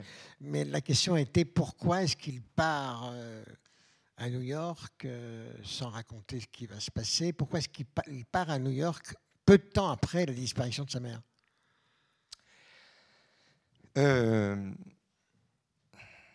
Il y a toujours une dimension de conjuration dans l'écriture. Euh, c'est euh, Henri Michaud qui parlait euh, de la fréquentation des gouffres. J'ai fait une expérience un peu, un peu spéciale, je pense. C'est que j'ai fait le travail du deuil de ma mère de son vivant. Mais j'étais vraiment, et je suis depuis, j'ai une mère qui est très âgée, mais euh, aucun âge n'est raisonnable pour la mort d'une mère. Mm. Euh, et, je sais que c'est quelque chose qui, pour moi, est, extraordinairement remuant, euh, m'habite de façon très intime. Et, donc, ce livre est aussi une conjuration de ce moment qui arrivera de, la mort de ma mère, mais de la mort d'une mère, enfin de, cette de, cette relation très spéciale. Euh, euh, la mère, c'est irremplaçable. C'est CE2TE, e, disait euh, Barthes. et effectivement, c'est totalement irremplaçable. Et donc, j'ai écrit un livre de deuil d'un œil qui n'existe pas encore, ce qui d'ailleurs a fini par produire une situation un peu euh, gênante, mmh. puisque ma mère, qui est une personne extrêmement bienveillante, euh, euh, sachant que j'écrivais, me posait toujours la question d'où j'en étais. J'ai fini par lui dire que j'avais fini. Alors elle me dit, mais j'aimerais bien lire le manuscrit. Mmh. je lui dis, oui, oui, non, mais je vais te l'apporter. et puis j'ai retardé, et puis à un moment donné, je, je, lui ai donné ce texte. et elle l'a lu elle m'a fait beaucoup de, remarques, elle était très enthousiaste, mais elle ne m'a jamais parlé de ça. Et, euh, voilà, euh, c'est une. Mais je pense que souvent, euh, voilà, on travaille avec le temps dans, l'écriture de fiction, et finalement, parfois, on affronte dans l'espace de, l'écriture, dans l'espace de, l'imaginaire, des choses dont on, sait qu'elles arriveront. Et au fond, on arrive sans doute beaucoup mieux à les résoudre et à les travailler, à les dialectiser euh, dans, dans l'espace euh, de la littérature. Parce que on a parlé du mot de, de dialectique, mais je pense que ce qui nous caractérise comme être humain, c'est justement de ne pas tout à fait accepter la mort et de déployer une infinité d'artefacts pour dialectiser la mort, pour la rendre plus compliquée et pour mettre de la vie dans la mort, pour faire revenir les morts. Et au fond, on peut faire une, une histoire de la littérature et de toute la littérature comme cet effort jamais arrêté des hommes pour faire un pied de nez à la mort. Voilà. Merci, Bernard. Merci.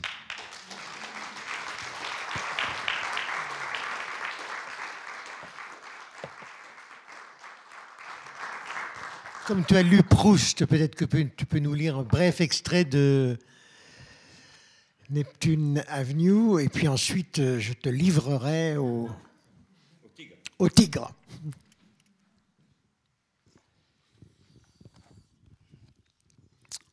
On ne sait rien de rien. C'est ce que je me dis sans cesse, entre désabusement et illusion. J'espérais vaguement que Bijou aurait des nouvelles à me donner. Il doit bien y avoir des groupes électrogènes, la possibilité, la possibilité de transmettre et recevoir des informations, mais non, elle n'a rien obtenu, aucun renseignement.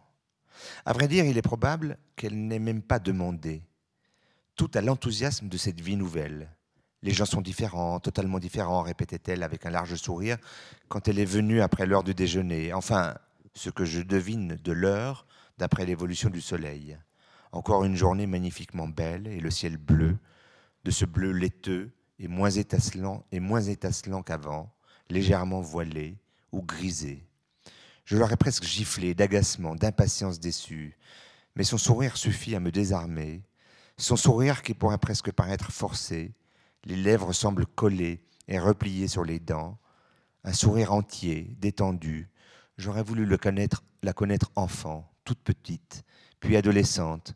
Toutes ces années perdues me donnent la nostalgie d'une période que je n'ai pas connue, ni même entrevue, que rien ne comblera jamais, même si, là, je suis parfaitement heureux quand elle s'assied en face de moi et que nous partageons une boisson probiotique au citron, trop chaude bien sûr, elle devrait être gardée au frigo, mais désaltérante par son gaz.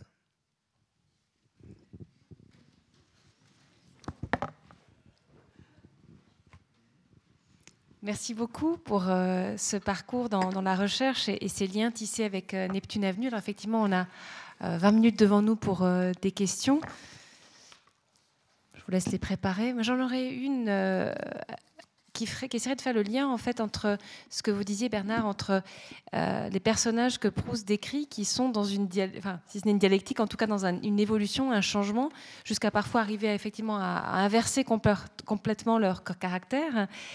Euh, dans ce que vous disiez du, du changement d'optique, de ce passage à une optique cinématographique, et je me demandais si dans le fond c'était une façon pour Proust de dire que quand il écrit sur sa vie, il ne peut pas se retrouver et que c'est une sorte de, enfin que le Proust qui a vécu, le Proust qui écrit, ne pourra jamais être le même.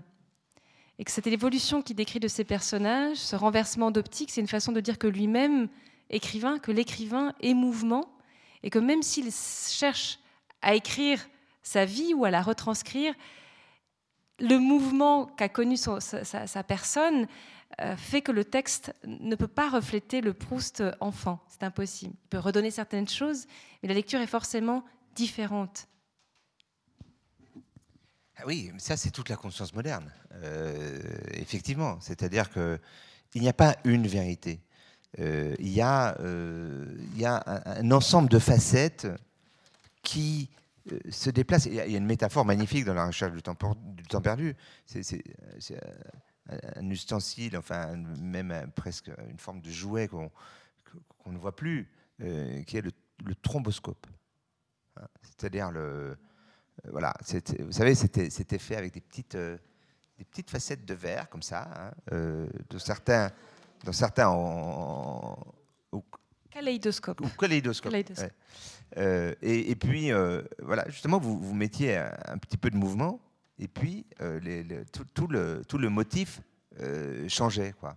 Eh bien, c'est exactement ça la conscience moderne de, du sujet. Ça n'est plus le sujet unitaire dont on peut faire le portrait unaire euh, qui est au milieu du monde, euh, qui euh, organise sa, maîtrise de tout ça, c'est au contraire une succession de, variantes qui, dont, l'une n'est pas plus vraie que l'autre, et, où la seule possibilité ou approche de la vérité est dans la combinaison non résolutive de toutes ces, variations.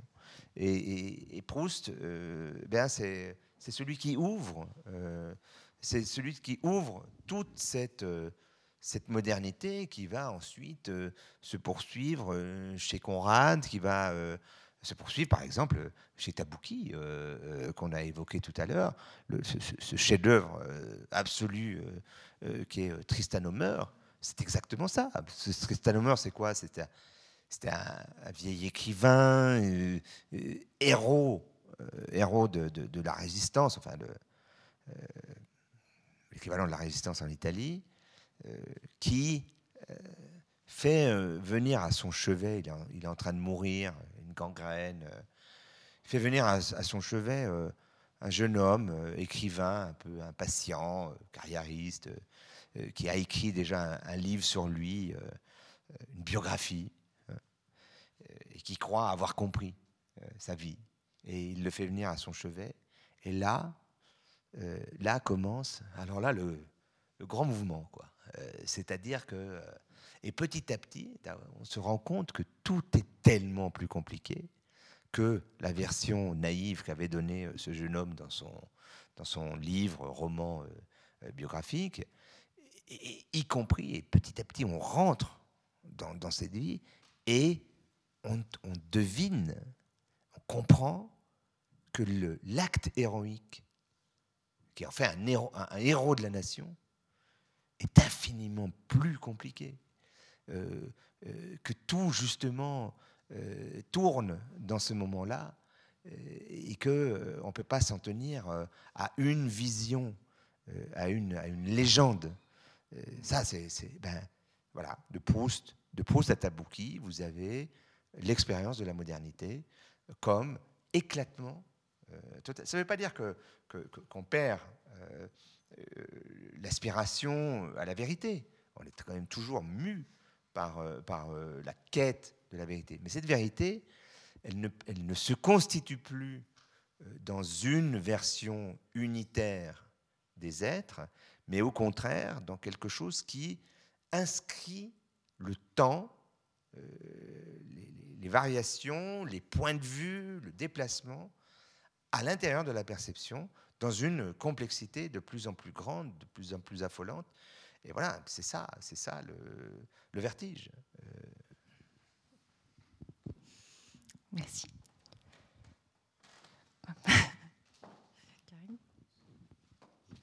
Bonsoir.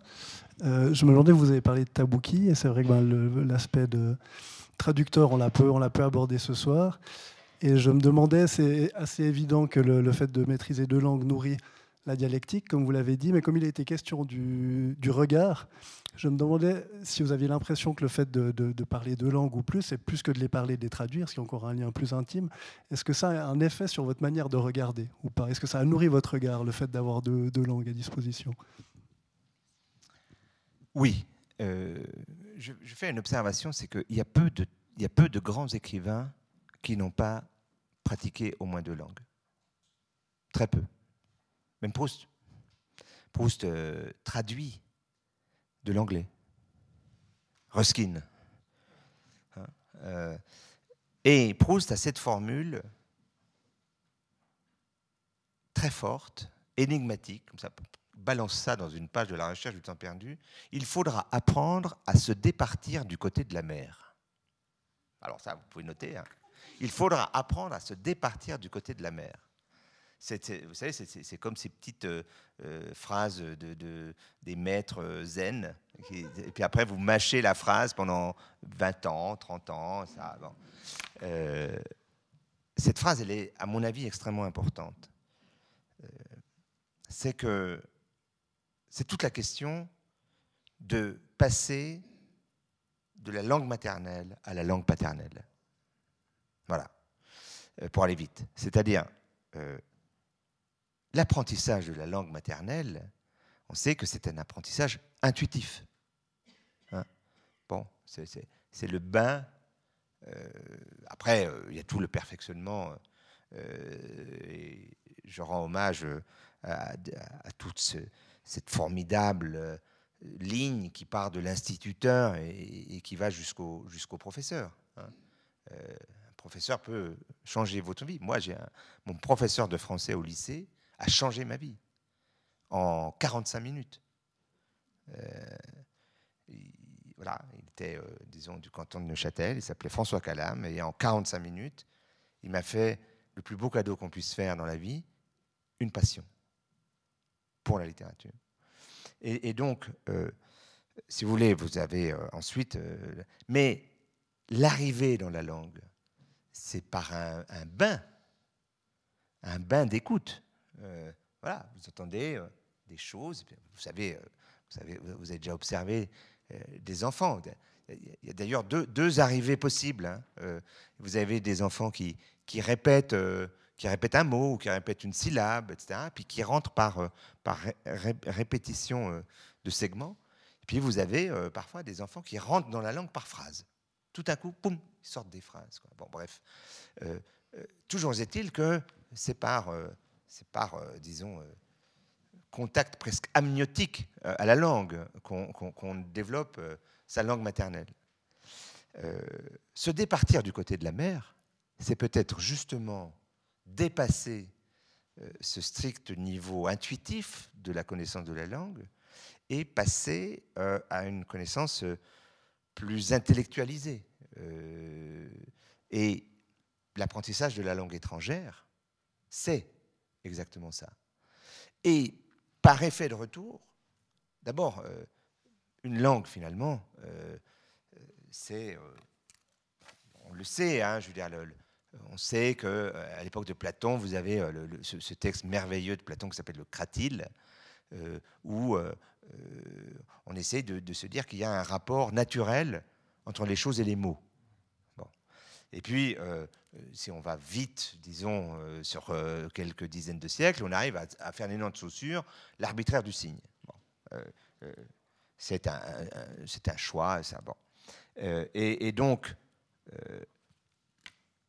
chaque langue propose une nomenclature et un découpage du monde. Et quel que soit euh, l'état de voisinage d'une langue à l'autre, le découpage ne va jamais être euh, tout à fait le même. Hein. Il peut être même radicalement euh, différent. Donc, l'apprentissage d'une autre langue, c'est d'abord vraiment réveiller en soi la dimension arbitraire de toute langue, ce qui n'enlève rien à sa beauté, hein, euh, mais euh, sa dimension arbitraire. Et pratiquant une autre langue, vous avez ensuite un autre regard sur votre euh, langue de départ. Et donc, c'est vrai que moi, je suis arrivé alors, à la traduction. Avant d'arriver à la traduction, il faut dire aussi que je suis suisse. Et que ça n'est pas tout à fait rien d'être suisse. Vous en voulez une preuve? Écoutez un Français parler une langue étrangère et écoutez un Suisse parler une langue étrangère. Et vous verrez que ce n'est pas une question d'être euh, supérieur ou inférieur. C'est une, question d'expérience de, euh, dans la vie. Et euh, un Suisse qui parle une langue étrangère, en général, la parle avec, disons, une certaine euh, empathie euh, et, avec euh, le bon accent. Un Français, je veux dire, moi, je, n'ai pour ainsi dire jamais connu un Français qui parlait une langue étrangère sans un terrible accent français, même s'il parle très bien cette langue. C'est une constatation, c'est pas un jugement. Hein. et donc, je dirais que, je suis suisse et que c'est une dimension constitutive et importante pour moi, mais que je suis aussi arrivé à la traduction par hasard, tout à fait par hasard. Je dirais par un moment, par un, mouvement d'humeur de Tabouki qui était énervé contre une traduction. Euh, et bref, je suis entré dans le, dans le cercle et, finalement j'ai repris euh, euh, cette, cette expérience. Et je sais que ça m'a énormément apporté. et que la fréquentation d'autres langues, pour moi, est toujours une, une, ouverture vers une autre vision de, des choses. Euh, et, euh, c'est comme des nuanciers, vous savez. Euh, je veux dire, vous, devez choisir, vous devez choisir une couleur pour le linoléum de la cuisine. Vous pouvez tout d'un coup y passer des jours parce que vous dites, ah, peut-être ça, puis ça, ça. Bon. Eh bien, plus vous connaissez de langue, plus vous avez de nuanciers. Je, recommande à Karim aussi de, réécouter ou de lire des, livres de Camille de Toledo, qui s'est beaucoup intéressé à la traduction aussi parce que lui est, euh, auteur euh, français, établi à Berlin, qui se pose beaucoup de questions par rapport à Bruxelles et l'Europe. il a tout un discours sur l'importance enfin, il, voudrait que les députés européens puissent parler plusieurs langues. Parce que bien sûr, ils peuvent mettre un casque sur les oreilles, mais lui rêvait d'arracher ces casques des oreilles et que les gens fassent l'effort de pratiquer cet écart entre les langues, parce que c'est dans cet écart, dans cet écart entre les nuances, que tout d'un coup on peut saisir une complexité du monde, un côté polyangulaire, enfin toute cette richesse euh, d'un regard euh, multiple sur les choses. Donc Camille de Toledo, je, je, te le recommande. Est-ce qu'il y a une autre question On a encore quelques minutes. Vincent euh, Justement, pour faire écho à ce qui a été développé avant. Euh, moi, j'ai connu les traductions d'Antonio Tabucchi, pour lequel je me suis passionné. Euh, je crois qu'il y avait Lise Chapuis, je crois, qui faisait ça. Oui, peu importe. Je serais intéressé à savoir. Bon, alors, moi, je me suis satisfait de ces, de ces traductions. Hein. La première que j'ai lue de Bernard Comment, c'était euh, Père après je crois qui a été directement été traduit par lui. Mais j'aimerais j'ai entendu dire, et non seulement j'ai entendu dire, mais je le vois dans les librairies, les bonnes librairies, comme celle de la Chaux-de-Fonds, euh, je vois que justement ils avaient reçu euh, les oiseaux, enfin les volatiles de Frangelico, c'est devenu les volatiles, ce n'est plus les oiseaux. Bon, c'est une question de querelle d'édition, ça. Et j'ai appris que tu allais euh, continuer à retraduire Antonio Tabucchi. Quelles sont les raisons, tout simplement, qui ont poussé, je crois que c'est Abouki qui te l'avait proposé, euh, ça paraît trivial comme question, mais c'est important pour moi, à revoir ces traductions. Voilà, c'est ma question. Euh, Barthes proposait de créer une science qu'il aurait appelée la batmologie, qui n'a rien à voir avec Batman, euh, mais qui vient d'une étymologie différente et qui, aurait été la, science des niveaux de langage. Euh, et, c'est fondamental. C'est-à-dire que euh, la littérature, c'est, euh, comment dire, c'est comme, les cartes géographiques. À un moment donné, il faut savoir, donner des indications d'altitude. Hein. par exemple, on peut le dire maintenant parce qu'il y a une nouvelle traduction. le, livre de l'intranquillité de Pessoa euh, était très mal traduit. Pourquoi? Parce que, d'abord, le livre de l'intranquillité, c'est très joli, mais euh, desassossego en portugais, c'est un mot tout à fait courant. Intranquillité, c'est un apax, c'est un mot inventé par Henri Michaud et qui n'est pas euh, courant euh, dans la pratique de la langue. Et ça, c'est extrêmement important. Parce que pourquoi est-ce que Pessoa est fascinant? C'est que ce qu'avec Antonio Tabouki on appelait la métaphysique du salon de coiffure. C'est-à-dire que précisément, c'est les montagnes russes. Il y a constamment le niveau banal, quotidien, le salon de coiffure, le garçon du salon de coiffure, euh, tel, tel habitué qui arrive, qui s'assied, etc. Et puis, euh, au fond du salon de coiffure, le, rideau, et puis un petit mouvement du rideau, et puis tout à coup, euh, le, grand dégagement métaphysique. Si vous mettez tout ça là, alors que l'ondulation du texte, c'est ça, vous n'avez plus la métaphysique du salon de coiffure, vous avez juste la métaphysique. Mais chez Pessoa, c'est dans le salon de coiffure. Donc, euh, vous perdez la moitié. Et cette ondulation des niveaux de, langage, c'est extrêmement important.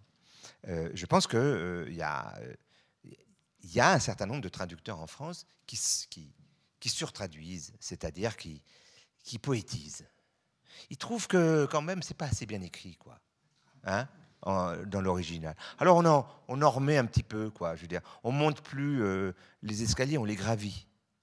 On ne regarde plus la lune, on, la contemple. Bon, ça a l'air de rien, mais vous changez le niveau de langue.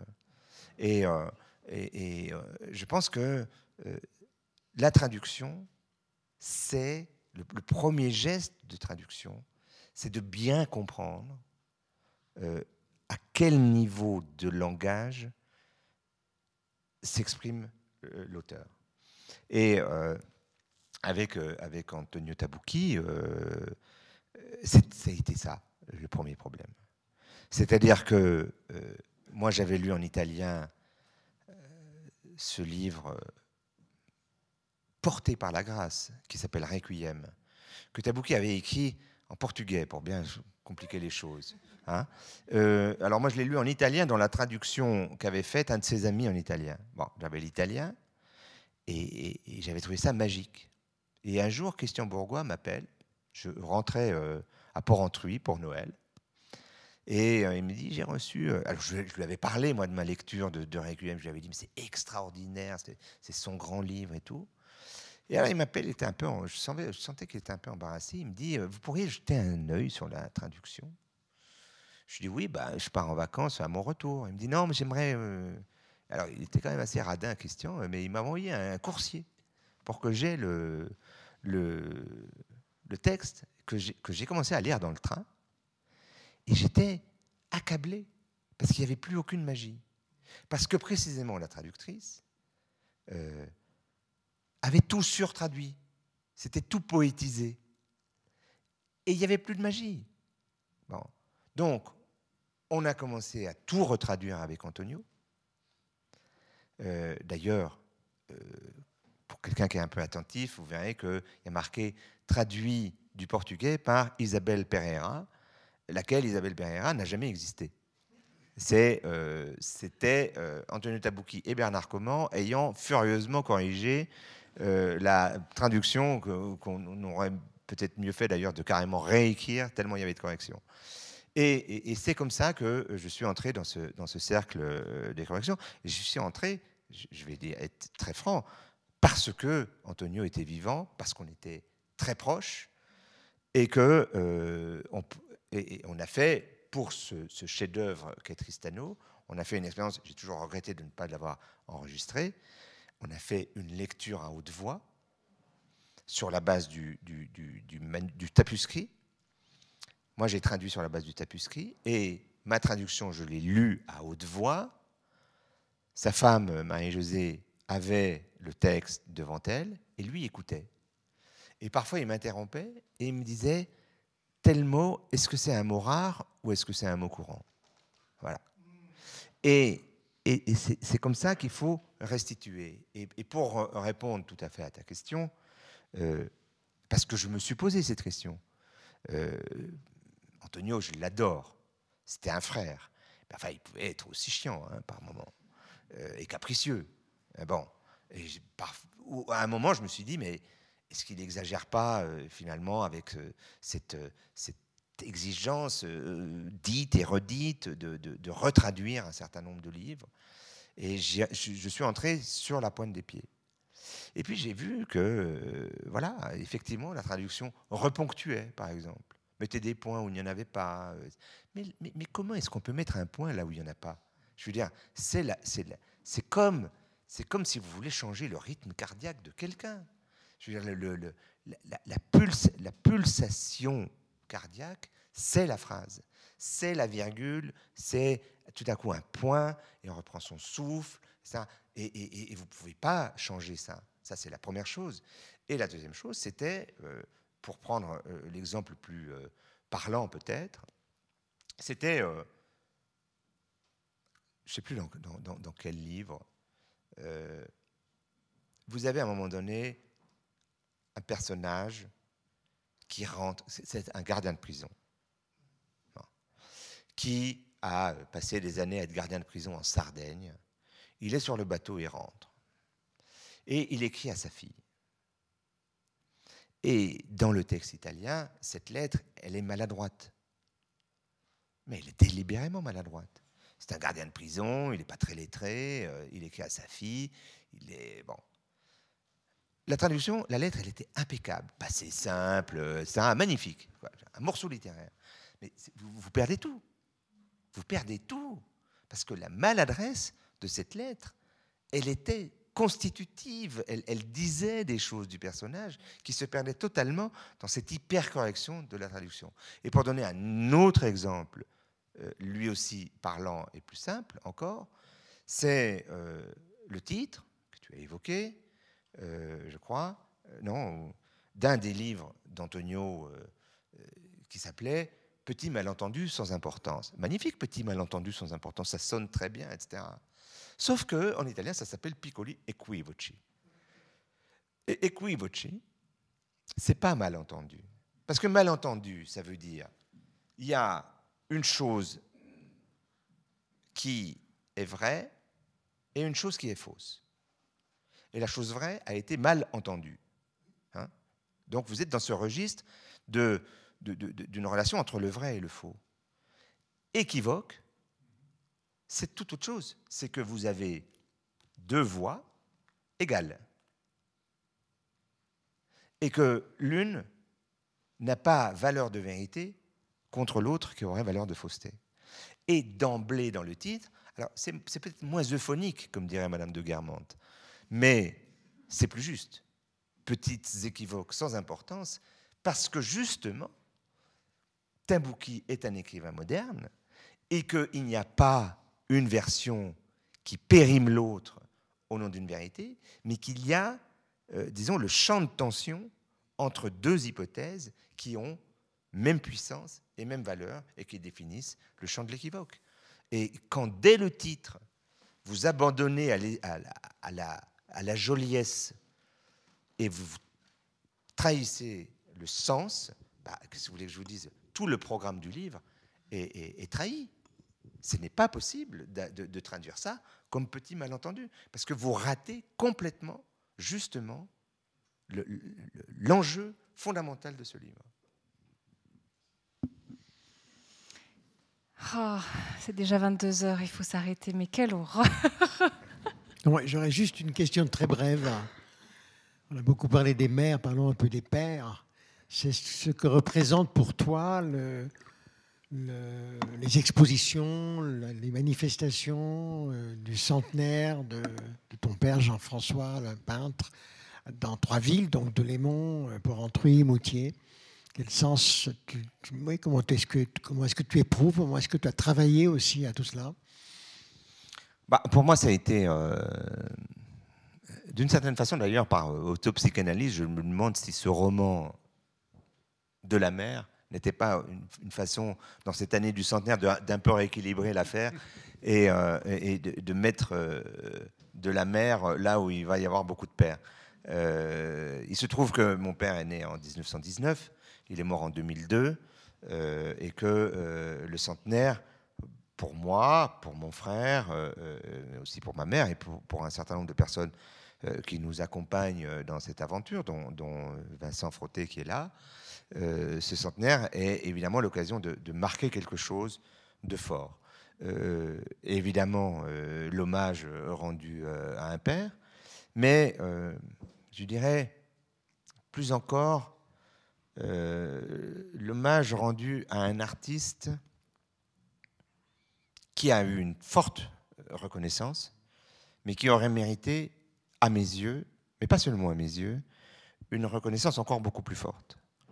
Euh, je sais un certain nombre de raisons qui, à un moment donné, ont aussi, euh, disons, euh, limité le déploiement. il y a des raisons personnelles, le choix par attachement de mon père à sa région natale de rester toute sa vie dans sa ville natale, Porrentruy, euh, euh, dans ce paysage de la joie du Jura euh, auquel il était viscéralement attaché, et donc de ne pas donner suite à de nombreuses sollicitations de, de, d'autres, lui disant Mais avec ce que tu fais, tu devrais aller à New York, tu devrais aller à Paris, etc. Non, lui, il voulait être à Porrentruy et en Ajoie. Et Porrentruy et la joie, c'est pas n'importe où, c'est dans le Jura. Et euh, voilà, on sait que le Jura a connu euh, une lutte et, euh, et je sais qu'il en a payé le prix. il a eu toujours, et pour moi, il est vraiment un exemple de vie, il a toujours eu le courage de ses opinions, il les a affirmées clairement, et voilà, il se trouve que par exemple, disons, dans les années, dans la deuxième moitié des années 1950, au moment où, il passe à l'abstraction, où il, prend un envol euh, assez euh, impressionnant et formidable, euh, le, directeur de la Kunsthalle de Berne puis de Bâle, Arnold Rudlinger, est bernois. Et mon père commet l'imprudence de s'engueuler, alors comme il pouvait le faire, hein, je veux dire, il avait, un tempérament quand même assez fort, et, euh, euh, l'a boycotté euh, par la suite. l'a, mis d'abord dans ce qu'on appelait le Salon des Grimaces à, l'exposition annuelle de la, de la et, ne l'a pas promu comme il aurait pu le faire. Moi, je dis, c'est super qu'il ait fait ça. Il a fait ses choix. il n'a pas été malin mais dans malin, il y a mal. Et euh, pour moi, euh, ce, courage, cette force de conviction, cette façon de, vivre dans, son univers, dans son atelier, euh, cet attachement à la forêt, je veux dire, il, partait tous les matins en été pour se baigner dans la piscine municipale et, le reste de l'année pour se promener dans la forêt où il, euh, où il parlait. Il avait, il avait des arbres qui étaient ses amis, il leur parlait, il, il, posait la main sur les, sur les troncs comme ça.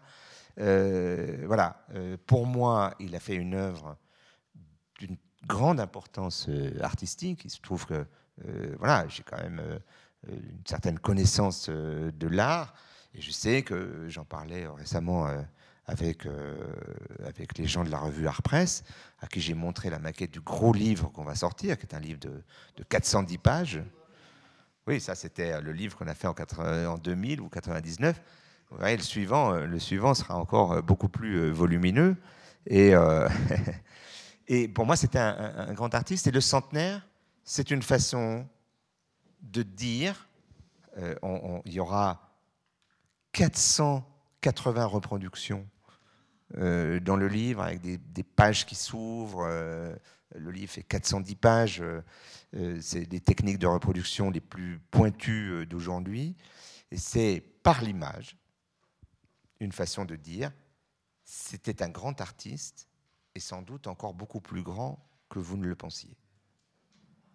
Voilà.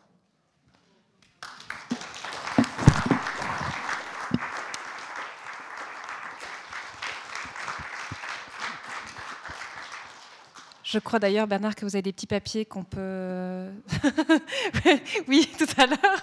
Mais là, je crois que vous avez autre chose que les gens peuvent prendre du public si ah vous le. Voilà. Oui, voilà. Pour ceux que, Pour ceux que ça intéresse, euh, euh, alors, ça, c'est un bulletin de souscription au livre, etc.